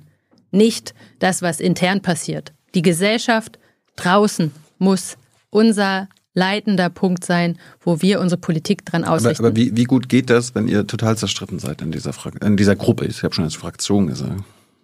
Ich meine, jetzt sind deine Chefs sind Heidi und Sören, die noch äh, beim letzten Erfurter Parteitag von Dietmar Bartsch und Sarah Wagenknecht unterstützt worden sind.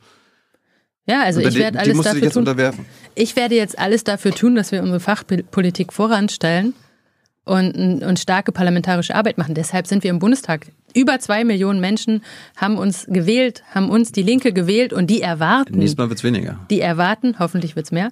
Die erwarten natürlich, dass wir genau diese Initiativen, dass wir die, äh, dass wir die starke St linke Stimme im Bundestag sein werden. Das erwarten ja die Leute von uns. Ja, aber man hat auch und ich werde, das, ich werde diese Erwartung erfüllen. Aber man hat doch erwartet, die Wagenknechte sind raus, jetzt sind die Machtspiele endlich vorbei, die ganzen Grabenkämpfe sind vorbei.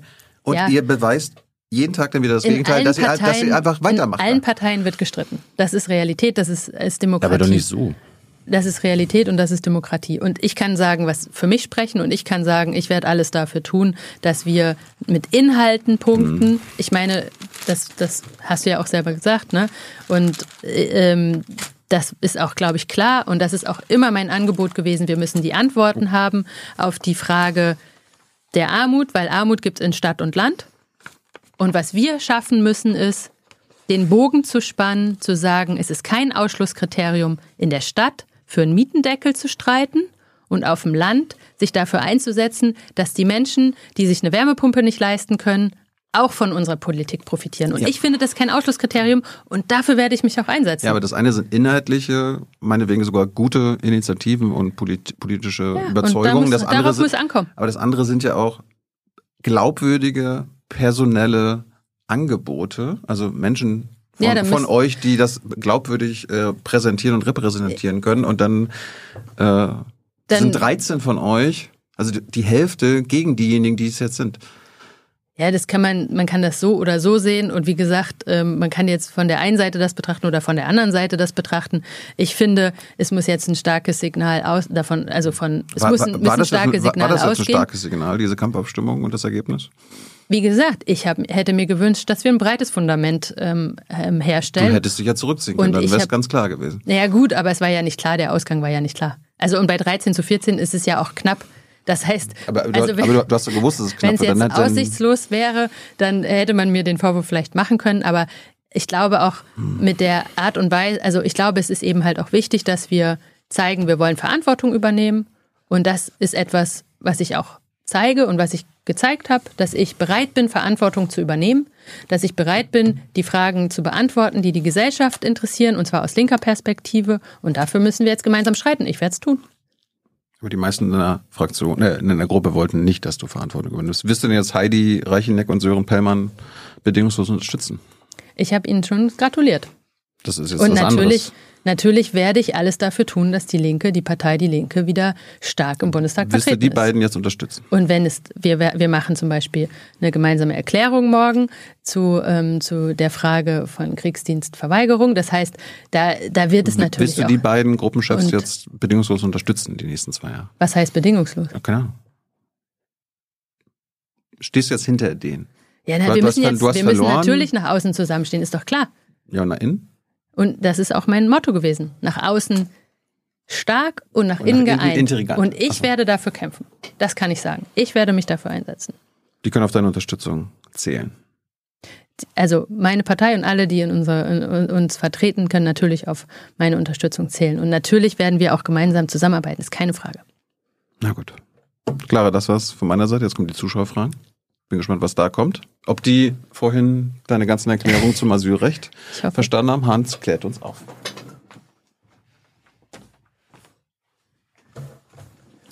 Ja, mal nimm einen Schluck Wasser. Oh. Ja.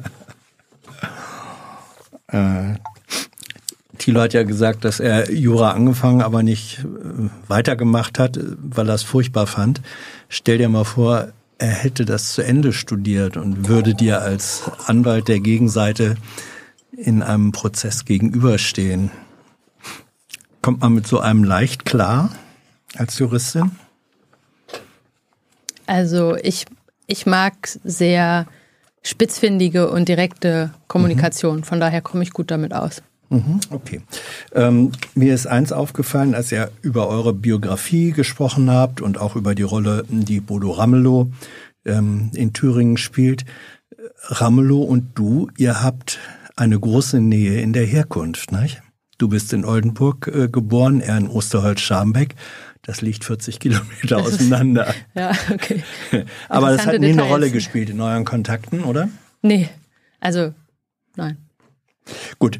Ähm, zur Frage, ob äh, die, die zugehört und zugeguckt haben, alles verstanden haben, was du so juristisch dann relativ differenziert äh, ausgeführt hast. Offen gesagt, es gab ziemlich viele Reaktionen, die gesagt haben, das ist mir zu kompliziert. Ich verstehe es nicht.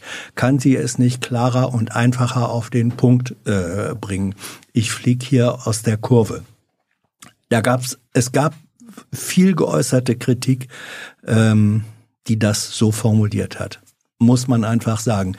Hast du manchmal selbst den Eindruck, äh, dass du dir mit deiner juristischen Präzision und die Sachen differenziert zu machen, politisch ein bisschen selbst im Wege stehen könntest?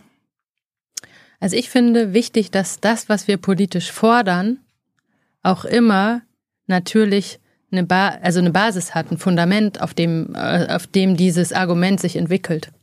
Und die Kunst ist natürlich, das einmal zugespitzt zu machen. Und das mache ich, wenn ich sage, de facto Abschaffung des Grundrechts auf Asyl. das ist quasi eine ganz, also das ist das, was passiert. Und wenn ich es jetzt, und dann muss ich es immer runterdeklinieren auf die, auf die einzelnen natürlich ähm, Vorschläge der Verordnung. Weil wenn ich das nicht machen würde, wenn ich meine Politik nicht auf einer solchen Grundlage aufbauen würde, dann würde das schon meinen Vorstellungen widersprechen, ja.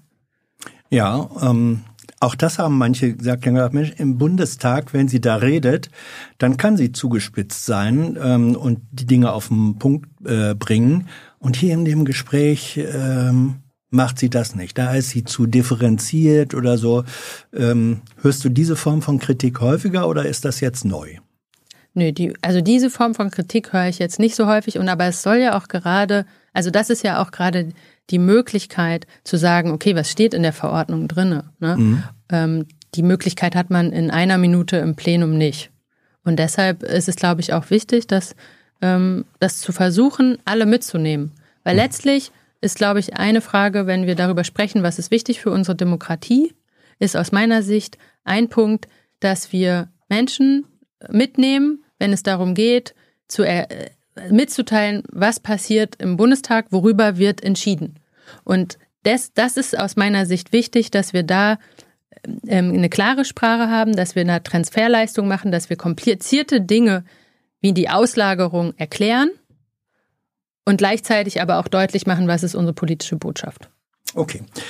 Wir kommen zu, das waren so ein paar generelle Eindrücke ähm, aus dem, als Feedback aus, aus den Äußerungen ähm, im Chat. Jetzt ein paar konkrete Fragen. Hier schreibt jemand von einem Griechen, also ich glaube, wir glauben ihm jetzt mal, dass er Grieche ist. Danke für die Arbeit ähm, in Moria, also ähm, dem Flüchtlingslager auf Lesbos. Und Gab es dort einen besonders prägenden und vielleicht sogar auch einen besonders schönen Moment für dich? Du warst, mhm. wann warst du da? 2022? Nee, ich war 2017, habe ich. Ah, 20, also auf sorry, Chios, dann, ja. Hm. Auf Chios, ja. Also ein prägender Moment war, ich hatte einen Mandanten, also jemanden, den wir betreut haben, für den haben wir uns, haben wir das Verfahren zum Familiennachzug organisiert, seine, also bearbeitet, seine Familie lebte in Deutschland und er in dem Lager in Chios. Mhm. Und er ist angekommen, hat keine medizinische Versorgung bekommen, ist in irgendein Altersheim gesteckt worden und da bin ich das erste Mal auf ihn getroffen. Da hatte er einen sehr schlechten gesundheitlichen Zustand. Und wir haben versucht, ihn mit der Familie so schnell wie möglich zusammenzuführen und eine medizinische Versorgung in Deutschland herzustellen. Und das, das war so einer der Momente, wo ich sagen muss, ähm, das, das, das war ein sehr prägender Moment, weil er ist dann kurz davor verstorben mhm. vor Ort. Und also wir haben es geschafft, dass er noch mit seiner Familie zumindest per, ähm, per, per Videocall kommunizieren kann. Aber er ist vor Ort verstorben und ich habe dann quasi ich habe ihn mit ihm, konnte noch mit ihm sprechen, aber habe dann quasi seine Familie in Empfang genommen, die dann hergekommen ist und auch also nach Chios gekommen ist. Ich habe mich um den Totenschein gekümmert. Das war das erste Mal in meinem Leben, dass ich so etwas machen musste. Und das war, glaube ich, ein sehr prägender Moment, wo ich, also wo man auch gemerkt hat, was, wie tödlich halt diese Abschottungspolitik sein kann. Weil wäre, die, wäre er gesundheitlich versorgt worden von vornherein, wäre er nicht gestorben mit Sicherheit. Und das ist so ein, ein sehr trauriger und sehr prägender Moment gewesen in dem Zusammenhang. Und gleichzeitig habe ich aber natürlich auch sehr, sehr gute Momente, weil wir es natürlich auch geschafft haben. Wir haben es geschafft, durch unsere juristische Arbeit sehr viele Familien zusammenzuführen. Und das ist eigentlich der schönste Moment, wenn man wenn man, wenn die, also wenn man, wenn man sie in Griechenland äh, in, äh, quasi auf den Flug setzt, also wenn mhm. sie in den Flug steigen, ins Flugzeug steigen und wenn sie dann in Deutschland ankommen und zum ersten Mal ihre Familie sehen, da habe ich auch, ähm, war ich auch mal dabei, als wir, ähm, also in Deutschland dann auf der auf der deutschen Seite, als ich eine Familie unterstützt habe, die ich auch in Griechenland unterstützt habe, aber das dauert, das sind sehr lange Prozesse, es dauert teilweise ähm, mehr, also mehr als ein Jahr ähm, die Zusammenführung. Und das war ein Fall, der mir sehr in Erinnerung geblieben ist von einer Frau, die habe ich in, in einem Camp in Griechenland betreut, habe dort angefangen, die Familienzusammenführung zu organisieren. Da war sie mit ihren beiden Kindern alleine und die beiden Kinder haben nicht mehr gesprochen.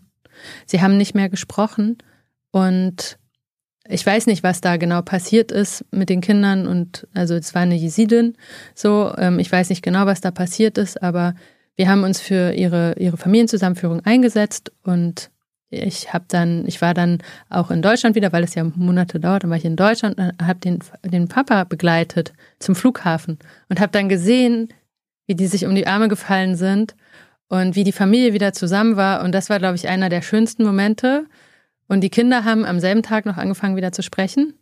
Mhm. Und das war, also das war, da, das war aus meiner Sicht wichtig, wirklich einer der, der, der schönsten Momente. Und da denke ich mir auch, die Arbeit, die wir machen, da merkt man halt, das ist ganz wichtige Arbeit. Ne? Mhm. Sinnwechsel. Wie verstehen sich Abgeordnete der Linken eigentlich mit linken Abgeordneten der SPD, zum Beispiel von der DL 21? Gibt es da Austausch und ähm, Vernetzung? Also ich, ich persönlich bin, also ich bin ja im Bundestag, weil mhm. ich ein Mandat habe, weil ich politische Positionen dort vertreten muss. Und das ist aus meiner Sicht auch die Hauptaufgabe. Deshalb, was mache ich? Also ich, ähm, ich setze mich in, im Rahmen der Initiativen mit ganz vielen auseinander und sind natürlich die Linken in der SPD der, häufig der erste Adressat, mit denen man natürlich auch in Gespräche geht. Natürlich spreche ich mit den mit linken Abgeordneten von der SPD, wenn es darum geht, ähm, dafür zu kämpfen, Mehrheiten im Parlament für, für Initiativen zu bekommen. Mhm. Ähm, aber es ist nicht so, äh, also ich ähm, mir ist persönlich bekannt ein, sagen wir mal, relativ prominenter ähm, Abgeordneter der von Bündnis 90 Die Grünen. Der hat äh, seit vielen Jahren ein enges persönliches Verhältnis zu einem relativ äh, prominenten Abgeordneten äh, eurer Partei.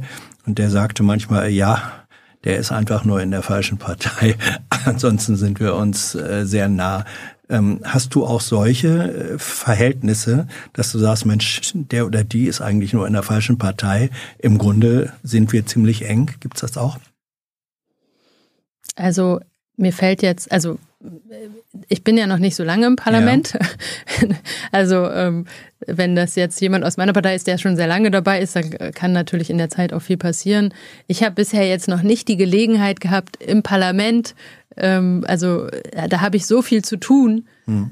Ähm, dass ich, äh, dass ich da jetzt ähm, auf jeden Fall mein Arbeitsbereich ist so breit und so im Fokus und das ist auch das, was aus meiner Sicht da im Vordergrund steht und also meine Politik steht da im Vordergrund und in meinem privaten, in, mein, in, in, in meinem privaten Umfeld ähm, spiele ich Fußball und mache andere Sachen. Früher gab es da immer noch links außen. Gut, ähm, ja. hm.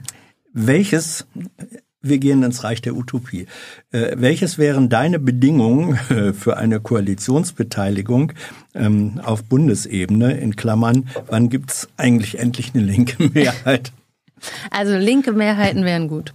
Ja, ähm, ja, das, das wäre, das wäre, hm. das wäre, das, das wäre natürlich erstmal ein historischer erster Moment, weil wir haben bisher, wir haben gerade keine linken Mehrheiten im Bundestag. Mhm. Und ich glaube, da da muss man auch sagen, die Dynamiken, die wir gerade im Bundestag haben, ist schon eine sehr krasse Rechtsentwicklung. Ne? Das, das sieht man auch an, das sieht man zum einen an der Zustimmung zum GEAS, ähm, wo das Asylrecht de facto abgeschaffen wird auf EU-Ebene. Und dann sehen wir das aber natürlich auch, das neue Abschiebegesetz, äh, was jetzt beschlossen wurde.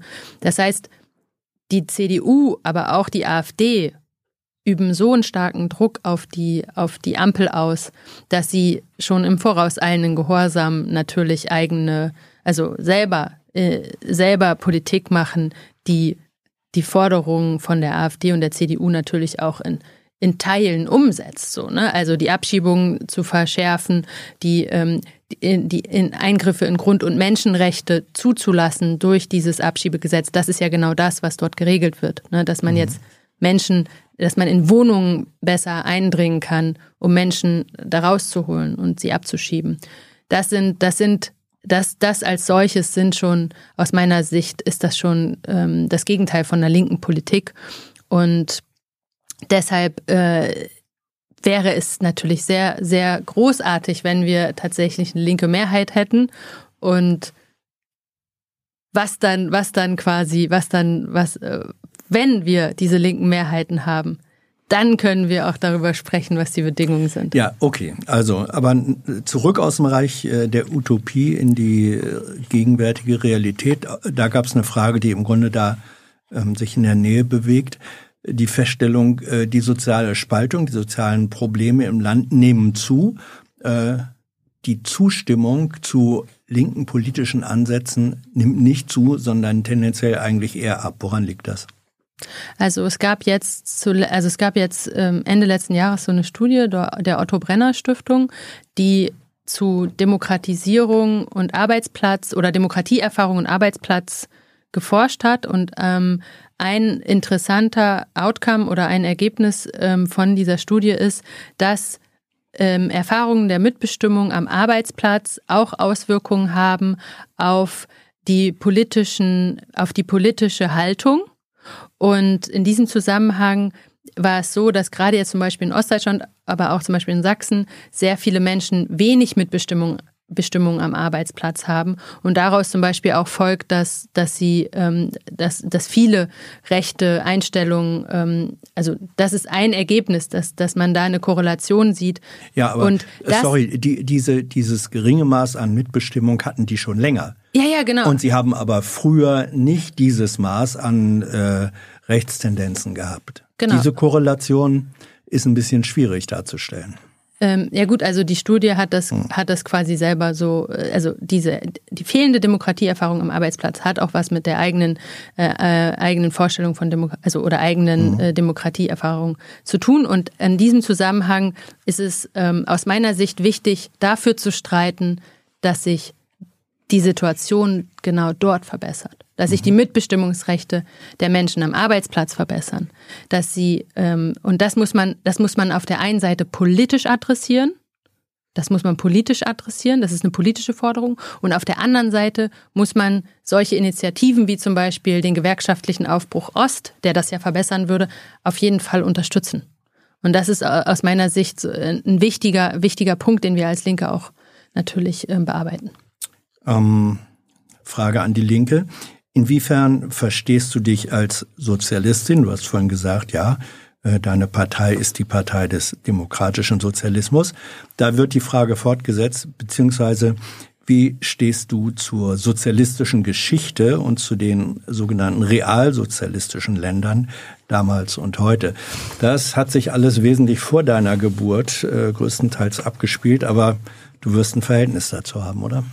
Ja, also auch da würde ich wieder auf unser Grundsatzprogramm zu sprechen kommen. Also das ist, äh, also in unserem Grundsatzprogramm steht, dass wir die Partei des demokratischen Sozialismus, äh, dass wir eine Demo demokratisch-sozialistische Partei sind. Und das bedeutet für mich, dass ich für das ähm, das gute Leben für alle streite, dass ich mich für Gerechtigkeit und Gleichbehandlung und Selbstbestimmung einsetze, für Nachhaltigkeit und ähm, wenn man sich anschaut, das, was der Kapitalismus hervorgebracht hat. Also wenn man sich das anschaut, dass es immer mehr kriegerische Auseinandersetzungen gibt, dass äh, der Klimawandel ist auch Ergebnis der kapitalistischen, äh, äh der kapitalistischen ähm, Situation weltweit.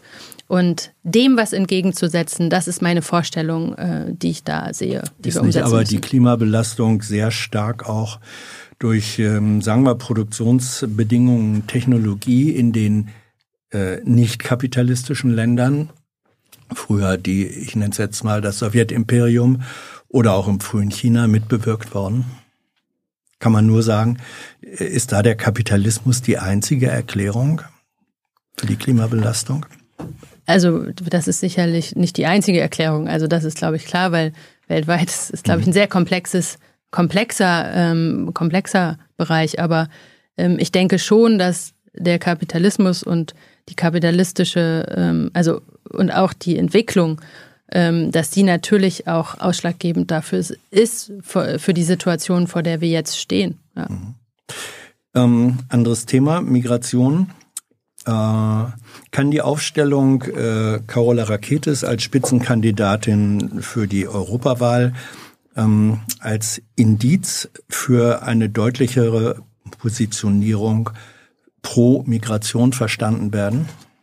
Also Carola war ja auch schon hier ja. und hat, glaube ich, sehr deutlich ähm, gemacht, was, was für sie im ja für sie für sie im, im äh, was für sie im Schwerpunkt liegt und sie ist Ökologin und ähm, das ist ihr Hauptschwerpunkt und gleichzeitig ist sie auch Antifaschistin und wenn wir darüber sprechen, was gerade passiert, dass wir eine autoritäre Wende in der gesamten EU haben, dass wir äh, Rechte haben, die, ähm, die ganz gezielt auf verschiedene Rechte wie ähm, das Grundrecht auf Asyl. Mhm. Aber wenn wir zum Beispiel über die Bezahlkarte reden, da haben wir jetzt schon die Forderung, dass sie nicht nur für Asylsuchende gelten soll, sondern natürlich auch für Bürgergeldempfänger. Und da sieht man, dass die Dinge eben zusammenhängen. Also dass die, dass die, dass die Komplexe zusammenhängen, dass sie auch zu, und zusammengehören und dass die Angriffe von rechts eben ähm, und der, der autoritäre Staatsumbau, der da dahinter stehen soll, dass, dass die Angriffe ähm, gezielt auf, auf die Rechtsinstitute ähm, aber auch auf den Sozialstaat. Also ich erinnere mich, wie die AfD schon im letzten Jahr ähm, im Plenum gesagt hat, die Caritas, das ist ähm, die, die, die, die, die leisten nichts. Ne? Hm. Äh, das ist der größte Arbeitgeber Deutschlands, ne? Ähm, äh, weil sie, weil sie halt Care-Arbeit machen und äh, sozial, also hinter äh, dem Sozialstaatsgedanken natürlich stehen und da so da, da, das Soziale dahinter steht, die leisten nichts gegenüber zum Beispiel BASF oder ähnliches. Ähm, und das, das macht deutlich, dass der Angriff auf den Sozialstaat eben auch stattfindet und dass die Angriffe von rechts eben sehr instrumentalisiert und gezielt stattfinden und dass unsere Antwort nicht sein darf, dass wir gespalten darauf reagieren, sondern dass wir, dass wir auf der einen Seite einen Abwehrkampf führen gegen diese rechte Landnahme und diese autoritäre, ähm, diesen autoritären Staatsumbau, der da stattfinden soll. Und gleichzeitig müssen wir natürlich für die Erweiterung von Rechten kämpfen. Das ist aus meiner Sicht auch sehr wichtig. Aber es sind eben die beiden Dinge, die da zusammengeführt werden müssen. Mhm. Ähm, Thema Integration, äh, was ja relativ ähm eng und untrennbar eigentlich mit Migration dann verbunden ist. Wie kann zukünftig Integration besser geleistet werden? Wie stehst du zur gezielten Durchmischung, in Klammern, ich weiß, das ist ein blödes Wort, von Wohngebieten, wie zum Beispiel im dänischen Modell? Also ich finde, der Begriff Integration ist, ist, ist, ist auch ein schwieriger Begriff, weil im Endeffekt geht es ja um Teilhabeprozesse, um Partizipation an der Gesellschaft. Mhm. Also deshalb würde ich das von dieser Perspektive her betrachten. Und ähm, da ist aus meiner Sicht total wichtig, dass zu einer Partizipation, zu einer Teilhabe an der Gesellschaft für alle Menschen, dass wir natürlich nicht dazu beitragen, dass es, dass, dass es bestimmte ähm, ähm, Ghettoisierung gibt mhm. oder wo Menschen irgendwie in, in bestimmten Bereichen leben. Das ist für mich eine Selbstverständlichkeit und sollte auf jeden Fall praktiziert werden. Also auch, und das ist ja, ähm, soweit ich das weiß, äh, in diesem dänischen Modell so, dass äh, bewusst eine, ähm, eine, eine Wohnungspolitik äh, betrieben wird, dass, dass gesagt wird, wir sorgen dafür als diejenigen, die äh, Wohnraum vergeben, dass hier eine, ähm, eine Mischung verschiedener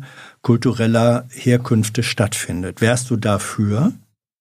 Also ich finde, ich wäre ich wär dafür, wenn, wenn es im Einklang und ähm, mit dem Willen von den Menschen geschieht, weil die Leute sollen selber entscheiden, wo sie wohnen wollen.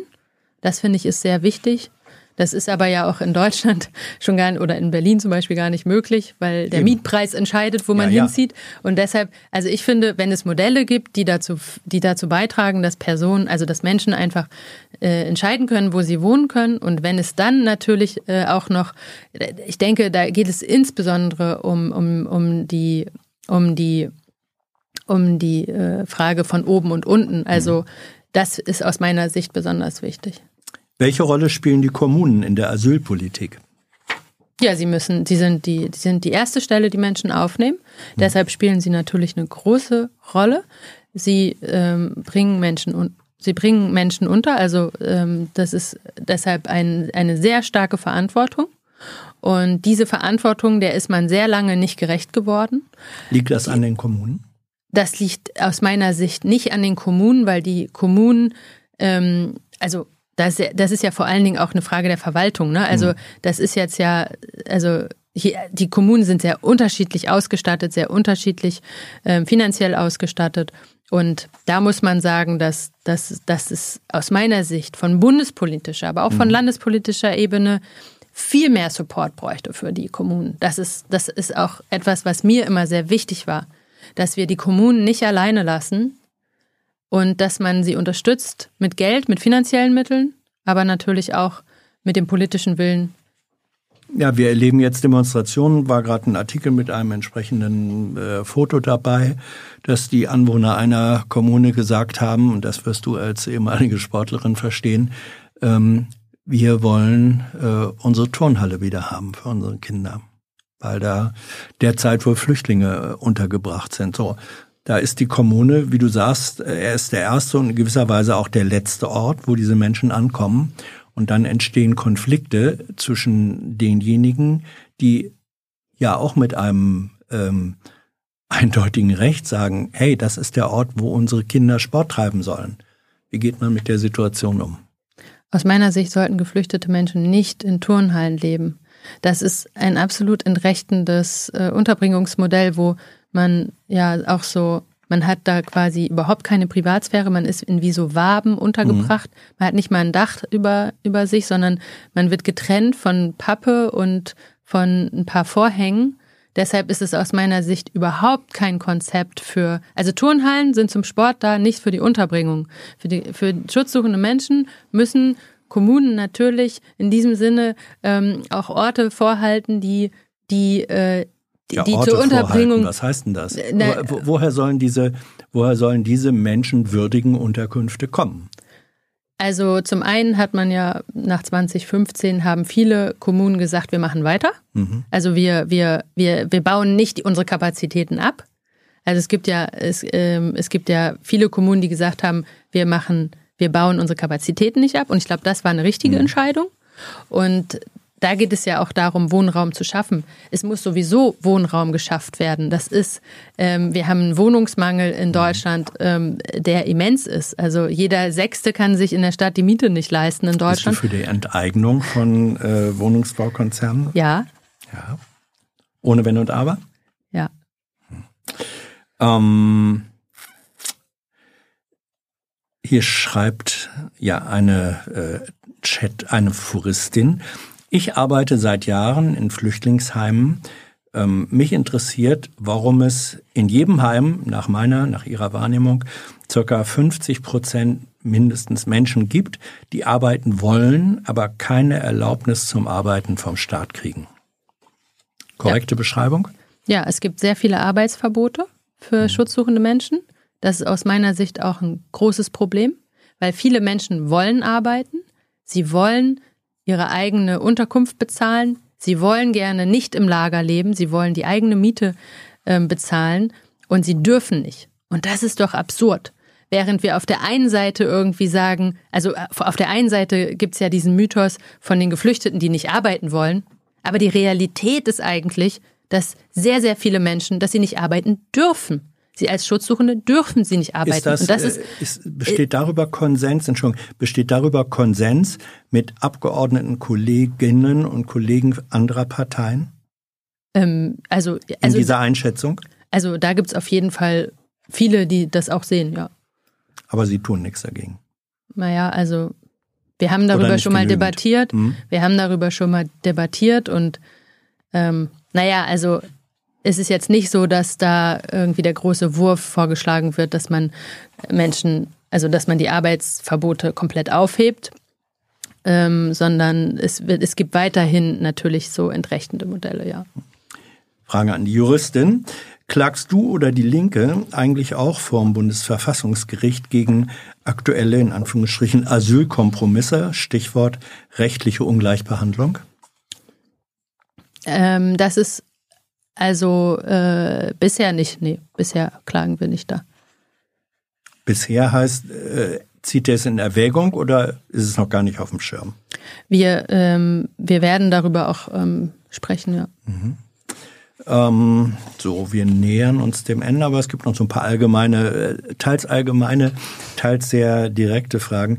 Ähm, wie stehst du zu Sarah Wagenknechts Buch Die Selbstgerechten? Ist die darin geäußerte Kritik völlig falsch oder inwiefern gerechtfertigt? Stichwort Lifestyle-Linke. Ich habe es nicht gelesen. Ach, muss man das nicht in deiner Position? Ich meine, sie ist eine politische, sagen wir mal mindestens Hauptkonkurrentin. Und das ist ihre zentrale These. Und du kennst das Buch nicht? Ich habe das Buch nicht gelesen und ich habe es mhm. mir auch nicht gekauft. Ja. Ich kenne das Buch natürlich, aber ich habe es nicht gelesen. Mhm. Hast du es auch nicht vor? Nein. Hm. Wie stellst du dir den Post-Neoliberalismus vor und wie können wir diesen Zustand am besten erreichen? Sehr, da sind wir aber schon wieder bei den Utopien, ne? Ja, ja, ja. Ja, es geht hin und her. Ja, also ich glaube, wir müssen auch da wieder über die Realität reden. Ne? Also die mhm. AfD, die marktradikalste Partei eigentlich im Bundestag, ähm, Gut, jetzt ist sie gerade ein bisschen wieder ähm, auf dem Abstieg und das ist sehr gut und wichtig. Mhm. Aber ich glaube, die Realität, in der wir uns entwickeln, ist eher, dass sich die Situation noch verschlechtert gerade. Mhm. Das ist die Realität, vor der wir stehen. Und ähm, deshalb ist es aus meiner Sicht wichtig, dass wir dieser Realität etwas entgegensetzen. Und das bedeutet aber auch, dass wir jetzt und ganz klar uns auch äh, gegenüber der AfD, also sie auch ähm, deutlich machen, dass sie diejenige Partei ist, die die Situation für die Rentnerin verschlechtert, die die Situation für die Arbeitnehmerinnen und Arbeitnehmer verschlechtert, weil äh, das ist quasi ihr Kern, das ist ihr Kern, ihr Kernelement, ähm, ähm, dafür zu sorgen, dass der Kapitalismus sich noch ja, mehr verschärft. Ja. Also da biegst du, da, da wählst du jetzt die schnelle, äh, sag ich mal, die elegante vielleicht elegante Ausfahrt und äh, adressierst die AfD. Das ist aber eigentlich keine Antwort auf die Frage, wie, was sind deine zentralen Elemente für die Zeit des Postneoliberalismus? Das geht ja weit über die AfD hinaus. Hast du da eine Vision? Also meine Vision für, für, für die Gesellschaft, und das hatte ich ja auch schon gesagt, ist, dass wir dafür als Linke auch vor allen Dingen das sehen, dass es sehr, dass die Politik sehr instrumentalisiert wird und dass wir dass sich dadurch halt die, die, die Situation noch verschärft und, und verschlechtert für die Menschen und dass wir natürlich für, für demokratischen Sozialismus streiten, dass wir uns für, für das gute Leben für alle einsetzen und das dann natürlich auch ähm, deutlich machen, auch durch unsere Arbeit im Parlament. Und das ist aus meiner Sicht unser Kern, Kernpunkt, den wir machen. Gehört müssen. zu dieser Vorstellung vom guten Leben für alle ähm, auch das, was man unter dem Stichwort Degrowth-Kommunismus versteht. Also nicht Wachstum, sondern im Gegenteil Schrumpfen. Ähm, das, ist, das ist die Frage ja zwischen ähm, die, die Ressourcen, die endlich sind und die mhm. Frage der Verteilung. Und aus meiner Sicht ist es wichtig, dass wir da ähm, für die bei der sozioökologischen Wende ganz klar sagen, also es geht auch um Verteilungsfragen in dieser, in diesem Prozess. Und dass wir als Linke ähm, auch an dieser Stelle uns für diejenigen einsetzen, die in diesen Prozessen ähm, A, nicht von der Politik überhaupt nicht bedacht werden und ähm, sogar unter den, unter den ähm, politischen Maßnahmen leiden werden. Es ist absehbar, dass sich die Krisen verschärfen. Also wir haben multiple Krisen, vor denen wir vor denen wir, äh, also äh, die bestehen. Und ähm, da sind wir als Linke die zentrale Rolle, die, die an der Stelle auch sich für, Clara, für die sozialen Rechte einsetzt. Auch da vermeidest du eigentlich eine Antwort auf die Frage, denn die Frage der Verteilung ist noch eine ganz andere als die Frage, ähm, ist eigentlich das Gegenteil von Wachstum, nämlich Schrumpfen, das ist eine makroökonomische äh, Größe nötig. Ja. Geht's, geht's ohne Schrumpfen?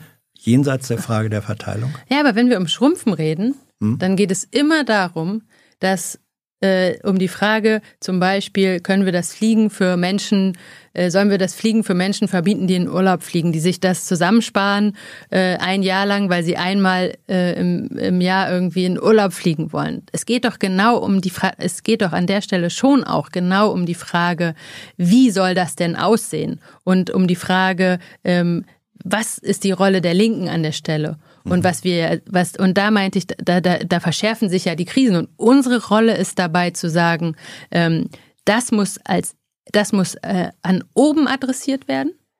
Also diejenigen, die ähm, den größten ökologischen Fußdruck haben, Fußabdruck haben, die müssen natürlich, ähm, die müssen den Beitrag dazu leisten, mhm. nicht die kleinen Leute. Mhm. Wie schätzt du die aktuellen Proteste gegen rechts ein? Denkst du, dass hieraus eine langfristige Mobilisierung entstehen kann? Sind wir wieder vielleicht ja. in der Schnittmenge zwischen, zwischen Gegenwart und Utopie? Ja, also, also es ist erstmal sehr gut, dass so viele Menschen auf die Straße gehen. Mhm. Also das ist aus meiner Sicht auch wirklich ähm, eine sehr gute Entwicklung. Und ich glaube, viele Menschen, die unter, die auf die, auf die Straße gehen und jetzt gegen rechts demonstrieren, die sind noch gar nicht so organisiert.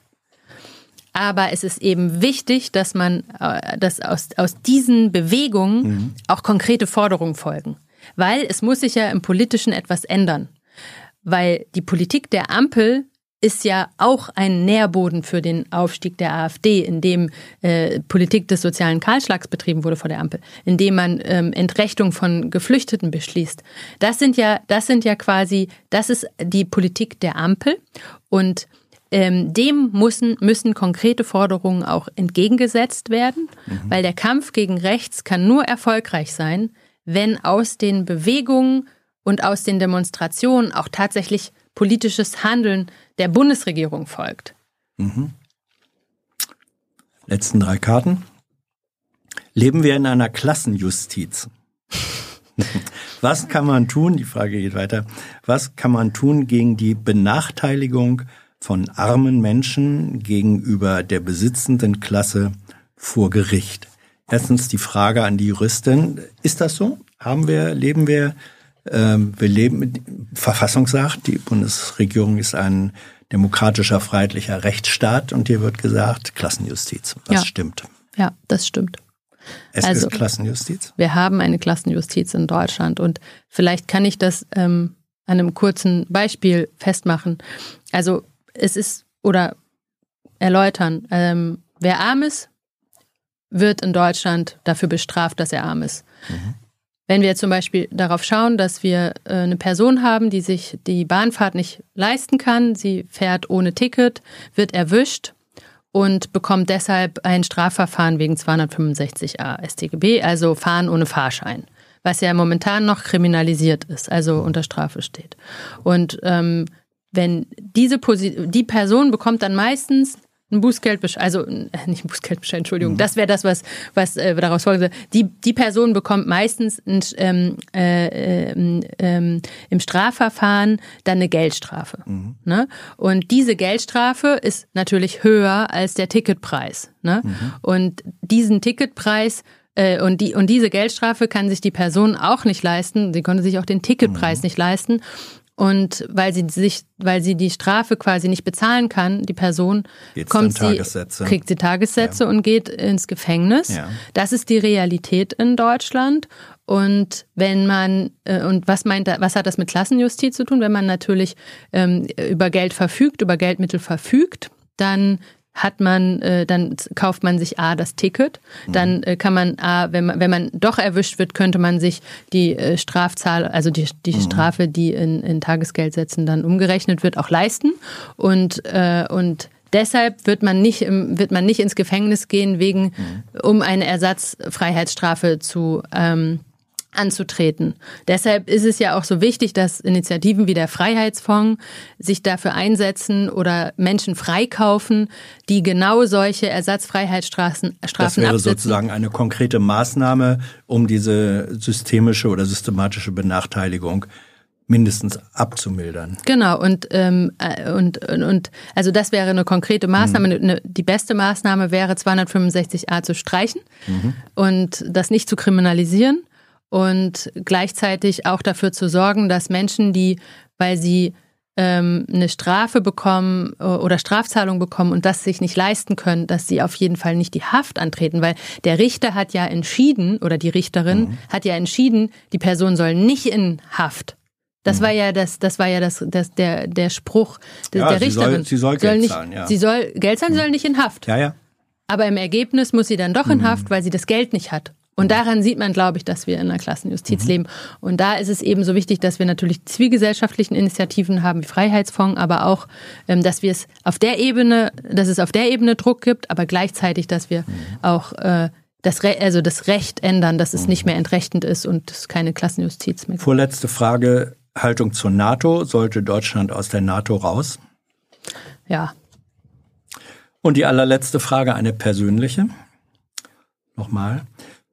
Die Linke fliegt absehbar bei der nächsten Bundestagswahl raus. Hast du einen Plan für die Zeit, wenn du nicht mehr Abgeordnete sein wirst?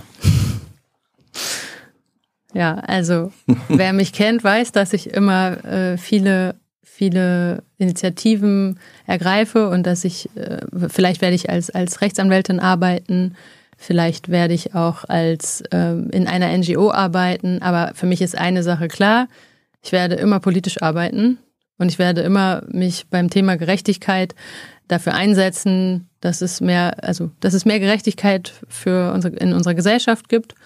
Und das ist, glaube ich, das wird weiterhin passieren. Und ich hoffe natürlich, dass ich das weiter im Bundestag machen kann, weil ich glaube, es ist da notwendig. Hast du die Kurve gerade gerade noch gekriegt. Es nicht? ist, glaube ich, hm. notwendig. So. Hm.